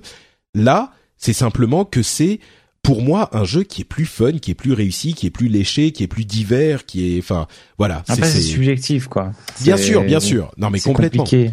C'est compliqué de, de, de, dire ça quand une personne te demande pourquoi est-ce que euh, euh je paierais 40 euh, euros pour Overwatch quand je peux jouer euh, gratuitement à, à Unreal Tournament qui est aussi un, un shooter arena quoi. certes, il est pas fini Unreal Tournament donc du coup c'est différent mais mais le, le, le, débat est là. Mais pour moi, quand vous regardez ce que Blizzard vend et ce que Blizzard aussi est comme société et qui est connu pour avoir ses jeux et les considérer comme des services, pas comme des produits qu'ils vendent et qu'ils oublient après, euh, c'est-à-dire vous avez le jeu là, mais vous avez aussi tout ce qui va venir qui va être gratuit en termes de contenu. Et vous avez aussi les courts métrages qui sont autour, euh, Blizzard qui se défonce pour vous faire des articles, qui vous, pour vous composer des musiques carrément pour un des personnages du jeu, euh, pour, pour, en faire en, faisant genre que c'est le personnage qui a composé cette musique. Enfin, je veux dire. Il y a toute cette expérience Overwatch qui au final forme un tout euh, qui vaut largement pour moi les 40 euros. D'accord. Bon, euh, dernière question, on va qu'on va poser en guise de, de, conclusion. On a déjà couvert pas mal des, des questions que je voulais poser en, en conclusion. Euh, Est-ce que c'est un jeu que tu recommanderais à tout le monde? Euh, Et si bon, peut-être que c'est un petit peu vaste ou simple comme simpliste comme question, à qui est-ce que tu le recommanderais ce jeu? Euh... C'est compliqué, hein Voilà, question. Oh là là, la question à 10 000 dollars, là, compliquée celle-là. Euh, à qui je recommanderais Overwatch? Hmm, Au blasé des MOBA. c'est ah, c'est intéressant comme réponse ça. Voilà, moi je suis typiquement un blasé des MOBA. Euh, j'ai joué un petit peu à Heroes, mais j'avais plus le, j'avais plus le, le, le, feu sacré des débuts de League of Legends. Ouais. Et j'étais saoulé en fait, mais j'avais euh, toujours cette envie de jouer compétitivement, de, de, jouer en multi à un jeu et de le saigner et de monter euh, le ladder et voilà. Mais j'en avais marre des MOBA, je savais ça. Et euh, quand Overwatch est sorti, c'était le Messi pour moi. Donc moi, je le recommanderais aux, vraiment aux gens qui ont qui ont envie de de challenge en ligne hum, et qui ont envie d'autre chose que des MOBA encore et encore quoi. Voilà. D'accord. Ouais, c'est ok. Réponse euh, réponse intéressante effectivement. Euh, pour ma part, je le recommanderais euh, déjà aux, amateurs de jeux Blizzard. Je pense que si vous êtes hmm. client du, du savoir-faire de la patte Blizzard, qui a donc cet aspect euh, d'une part easy to learn, hard to master, et puis ensuite le fait d'amener, de rendre accessible euh, et fun un jeu dont vous pensiez que peut-être euh, il ne vous plairait pas. On parle de, de bah, des MMO hein, avec World of Warcraft, ça date, mais c'était vraiment ça l'idée de Hearthstone, de Heroes of the Storm peut-être pour certains d'entre vous. Euh, si vous êtes client Blizzard, bah, je pense que déjà vous, vous allez euh, essayer au moins l'open beta. Et puis plus généralement, euh, je dirais que c'est l'un des premiers FPS qui, à mon sens, FPS compétitif, donc en, contre-joueur, qui peut plaire à euh, des gens qui n'étaient pas clients à la base de ce type de jeu, et c'était mon cas. Donc, euh, je dirais que ça peut plaire à des gens qui étaient euh, simplement intéressés, qui ont toujours fait les parties solo des FPS aussi. Euh, des gens qui ne sont se sont toujours dit ah bah oui mais ça c'est pas pour moi euh, le FPS hmm. compétitif c'est trop dur c'est pas pour moi euh, vous pouvez tenter et, et peut-être que vous y trouverez un certain plaisir Donnez une chance à Overwatch. Et bah ça tombe bien parce que si vous écoutez cet épisode assez vite, bah l'open beta c'est du 5 au 9 mai. Euh, donc et, et, si vous avez précommandé le jeu, vous avez deux jours avant, ça commence le 3. Mais d'une manière générale pour tout le monde du 5 au 9 mai, donc c'est vraiment l'occasion euh, de l'essayer. Et je vous recommanderais vraiment, si vous posez la question, d'aller euh, tenter la chose parce que ça serait dommage de pas euh, pouvoir jouer à ce jeu gratuitement euh, alors que bah ensuite pour l'essayer il sera payant. Donc j'espère euh, qu'ils vont faire des week-ends euh, gratuits. C'est quelque chose, je pense, qui serait très intéressant parce que ça vraiment. Alors, je vais, je vais, je vais avoir, je vais faire, je vais sonner cliché, mais le jour où j'ai essayé le jeu, qui j'y ai joué, ça a vraiment tout changé. Hein. J'ai vraiment eu, mm. euh, j'ai été encore plus mordu du jeu à partir du moment où j'y ai joué, parce que on le voit en vidéo, etc. Encore et encore, mais dès qu'on met les mains dessus, c'est fluide, le feeling est génial, euh, c'est vraiment vraiment très très agréable. Donc J'espère vraiment que Blizzard vont donner la chance aux personnes non initiées au jeu qui n'ont pas forcément envie de, de, de l'acheter, euh, juste de l'essayer à des week-ends euh, régulièrement en fait. Ce serait vraiment bien, je pense. Mm. ouais, ça serait une bonne idée pour euh, pour faire une version euh, débutant du, du jeu. Ça serait intéressant comme euh, comme méthode, ouais. Bon bah voilà donc le message est, est, clair, le message est passé. Essayez-le au moins, donnez-lui sa chance et peut-être que ça vous plaira. Euh, J'espère que cet épisode, euh, vous l'avez trouvé sympathique, euh, que vous avez appris quelques trucs, que ça vous a donné envie. N'hésitez pas à venir nous dire dans les commentaires ou sur Twitter ce que vous en avez pensé. si vous avez d'autres questions, vous pouvez aussi venir nous les poser. et puis surtout, recommandez-le à vos amis qui sont intrigués par Overwatch et qui voudraient peut-être essayer l'open beta ou même quand le jeu sera sorti. J'espère, l'idée en tout cas, c'était que c'est une bonne introduction au jeu écouter euh, au début ou même euh, avant de, commencer à y jouer. Donc euh, n'hésitez pas à le faire et à le recommander comme je le disais. avant de se quitter, bien sûr, Sébastien AlphaCast, où est-ce qu'on peut te retrouver justement sur sur internet et en train de caster Overwatch entre autres? Dis-nous, on peut te, te retrouver. Euh, on peut me retrouver sur alphacast.fr, tout simplement. C'est le site euh, où il y a mon lien de stream, ma chaîne YouTube. Euh, je fais avant tout vraiment du contenu YouTube et ensuite du stream, beaucoup de stream, ou sur lequel je, vous commande des tournois. Et, et puis voilà. Sinon sur Twitter et, sur Facebook. Mais tout est sur tout est sur mon site alphacast.fr. Magnifique. pour ma part, c'est Note Patrick sur Twitter et sur Facebook. Et vous savez que vous pouvez retrouver cette émission et d'autres sur French spin.fr. Euh, bah écoutez, ça va être tout pour cet épisode spécial Overwatch. On sera de retour dans une dizaine de jours, donc euh, je pense que ça sera après la fin de l'open beta. J'espère que vous aurez été nombreux à y jouer, mais on sera de retour avec un épisode normal où on parlera notamment euh, de tout ce qui s'est passé avec Nintendo et ses annonces incroyables. Et ça, ça sera donc dans une dizaine de jours. On vous remercie de nous avoir écoutés et on vous donne rendez-vous à ce moment. Ciao à tous Ciao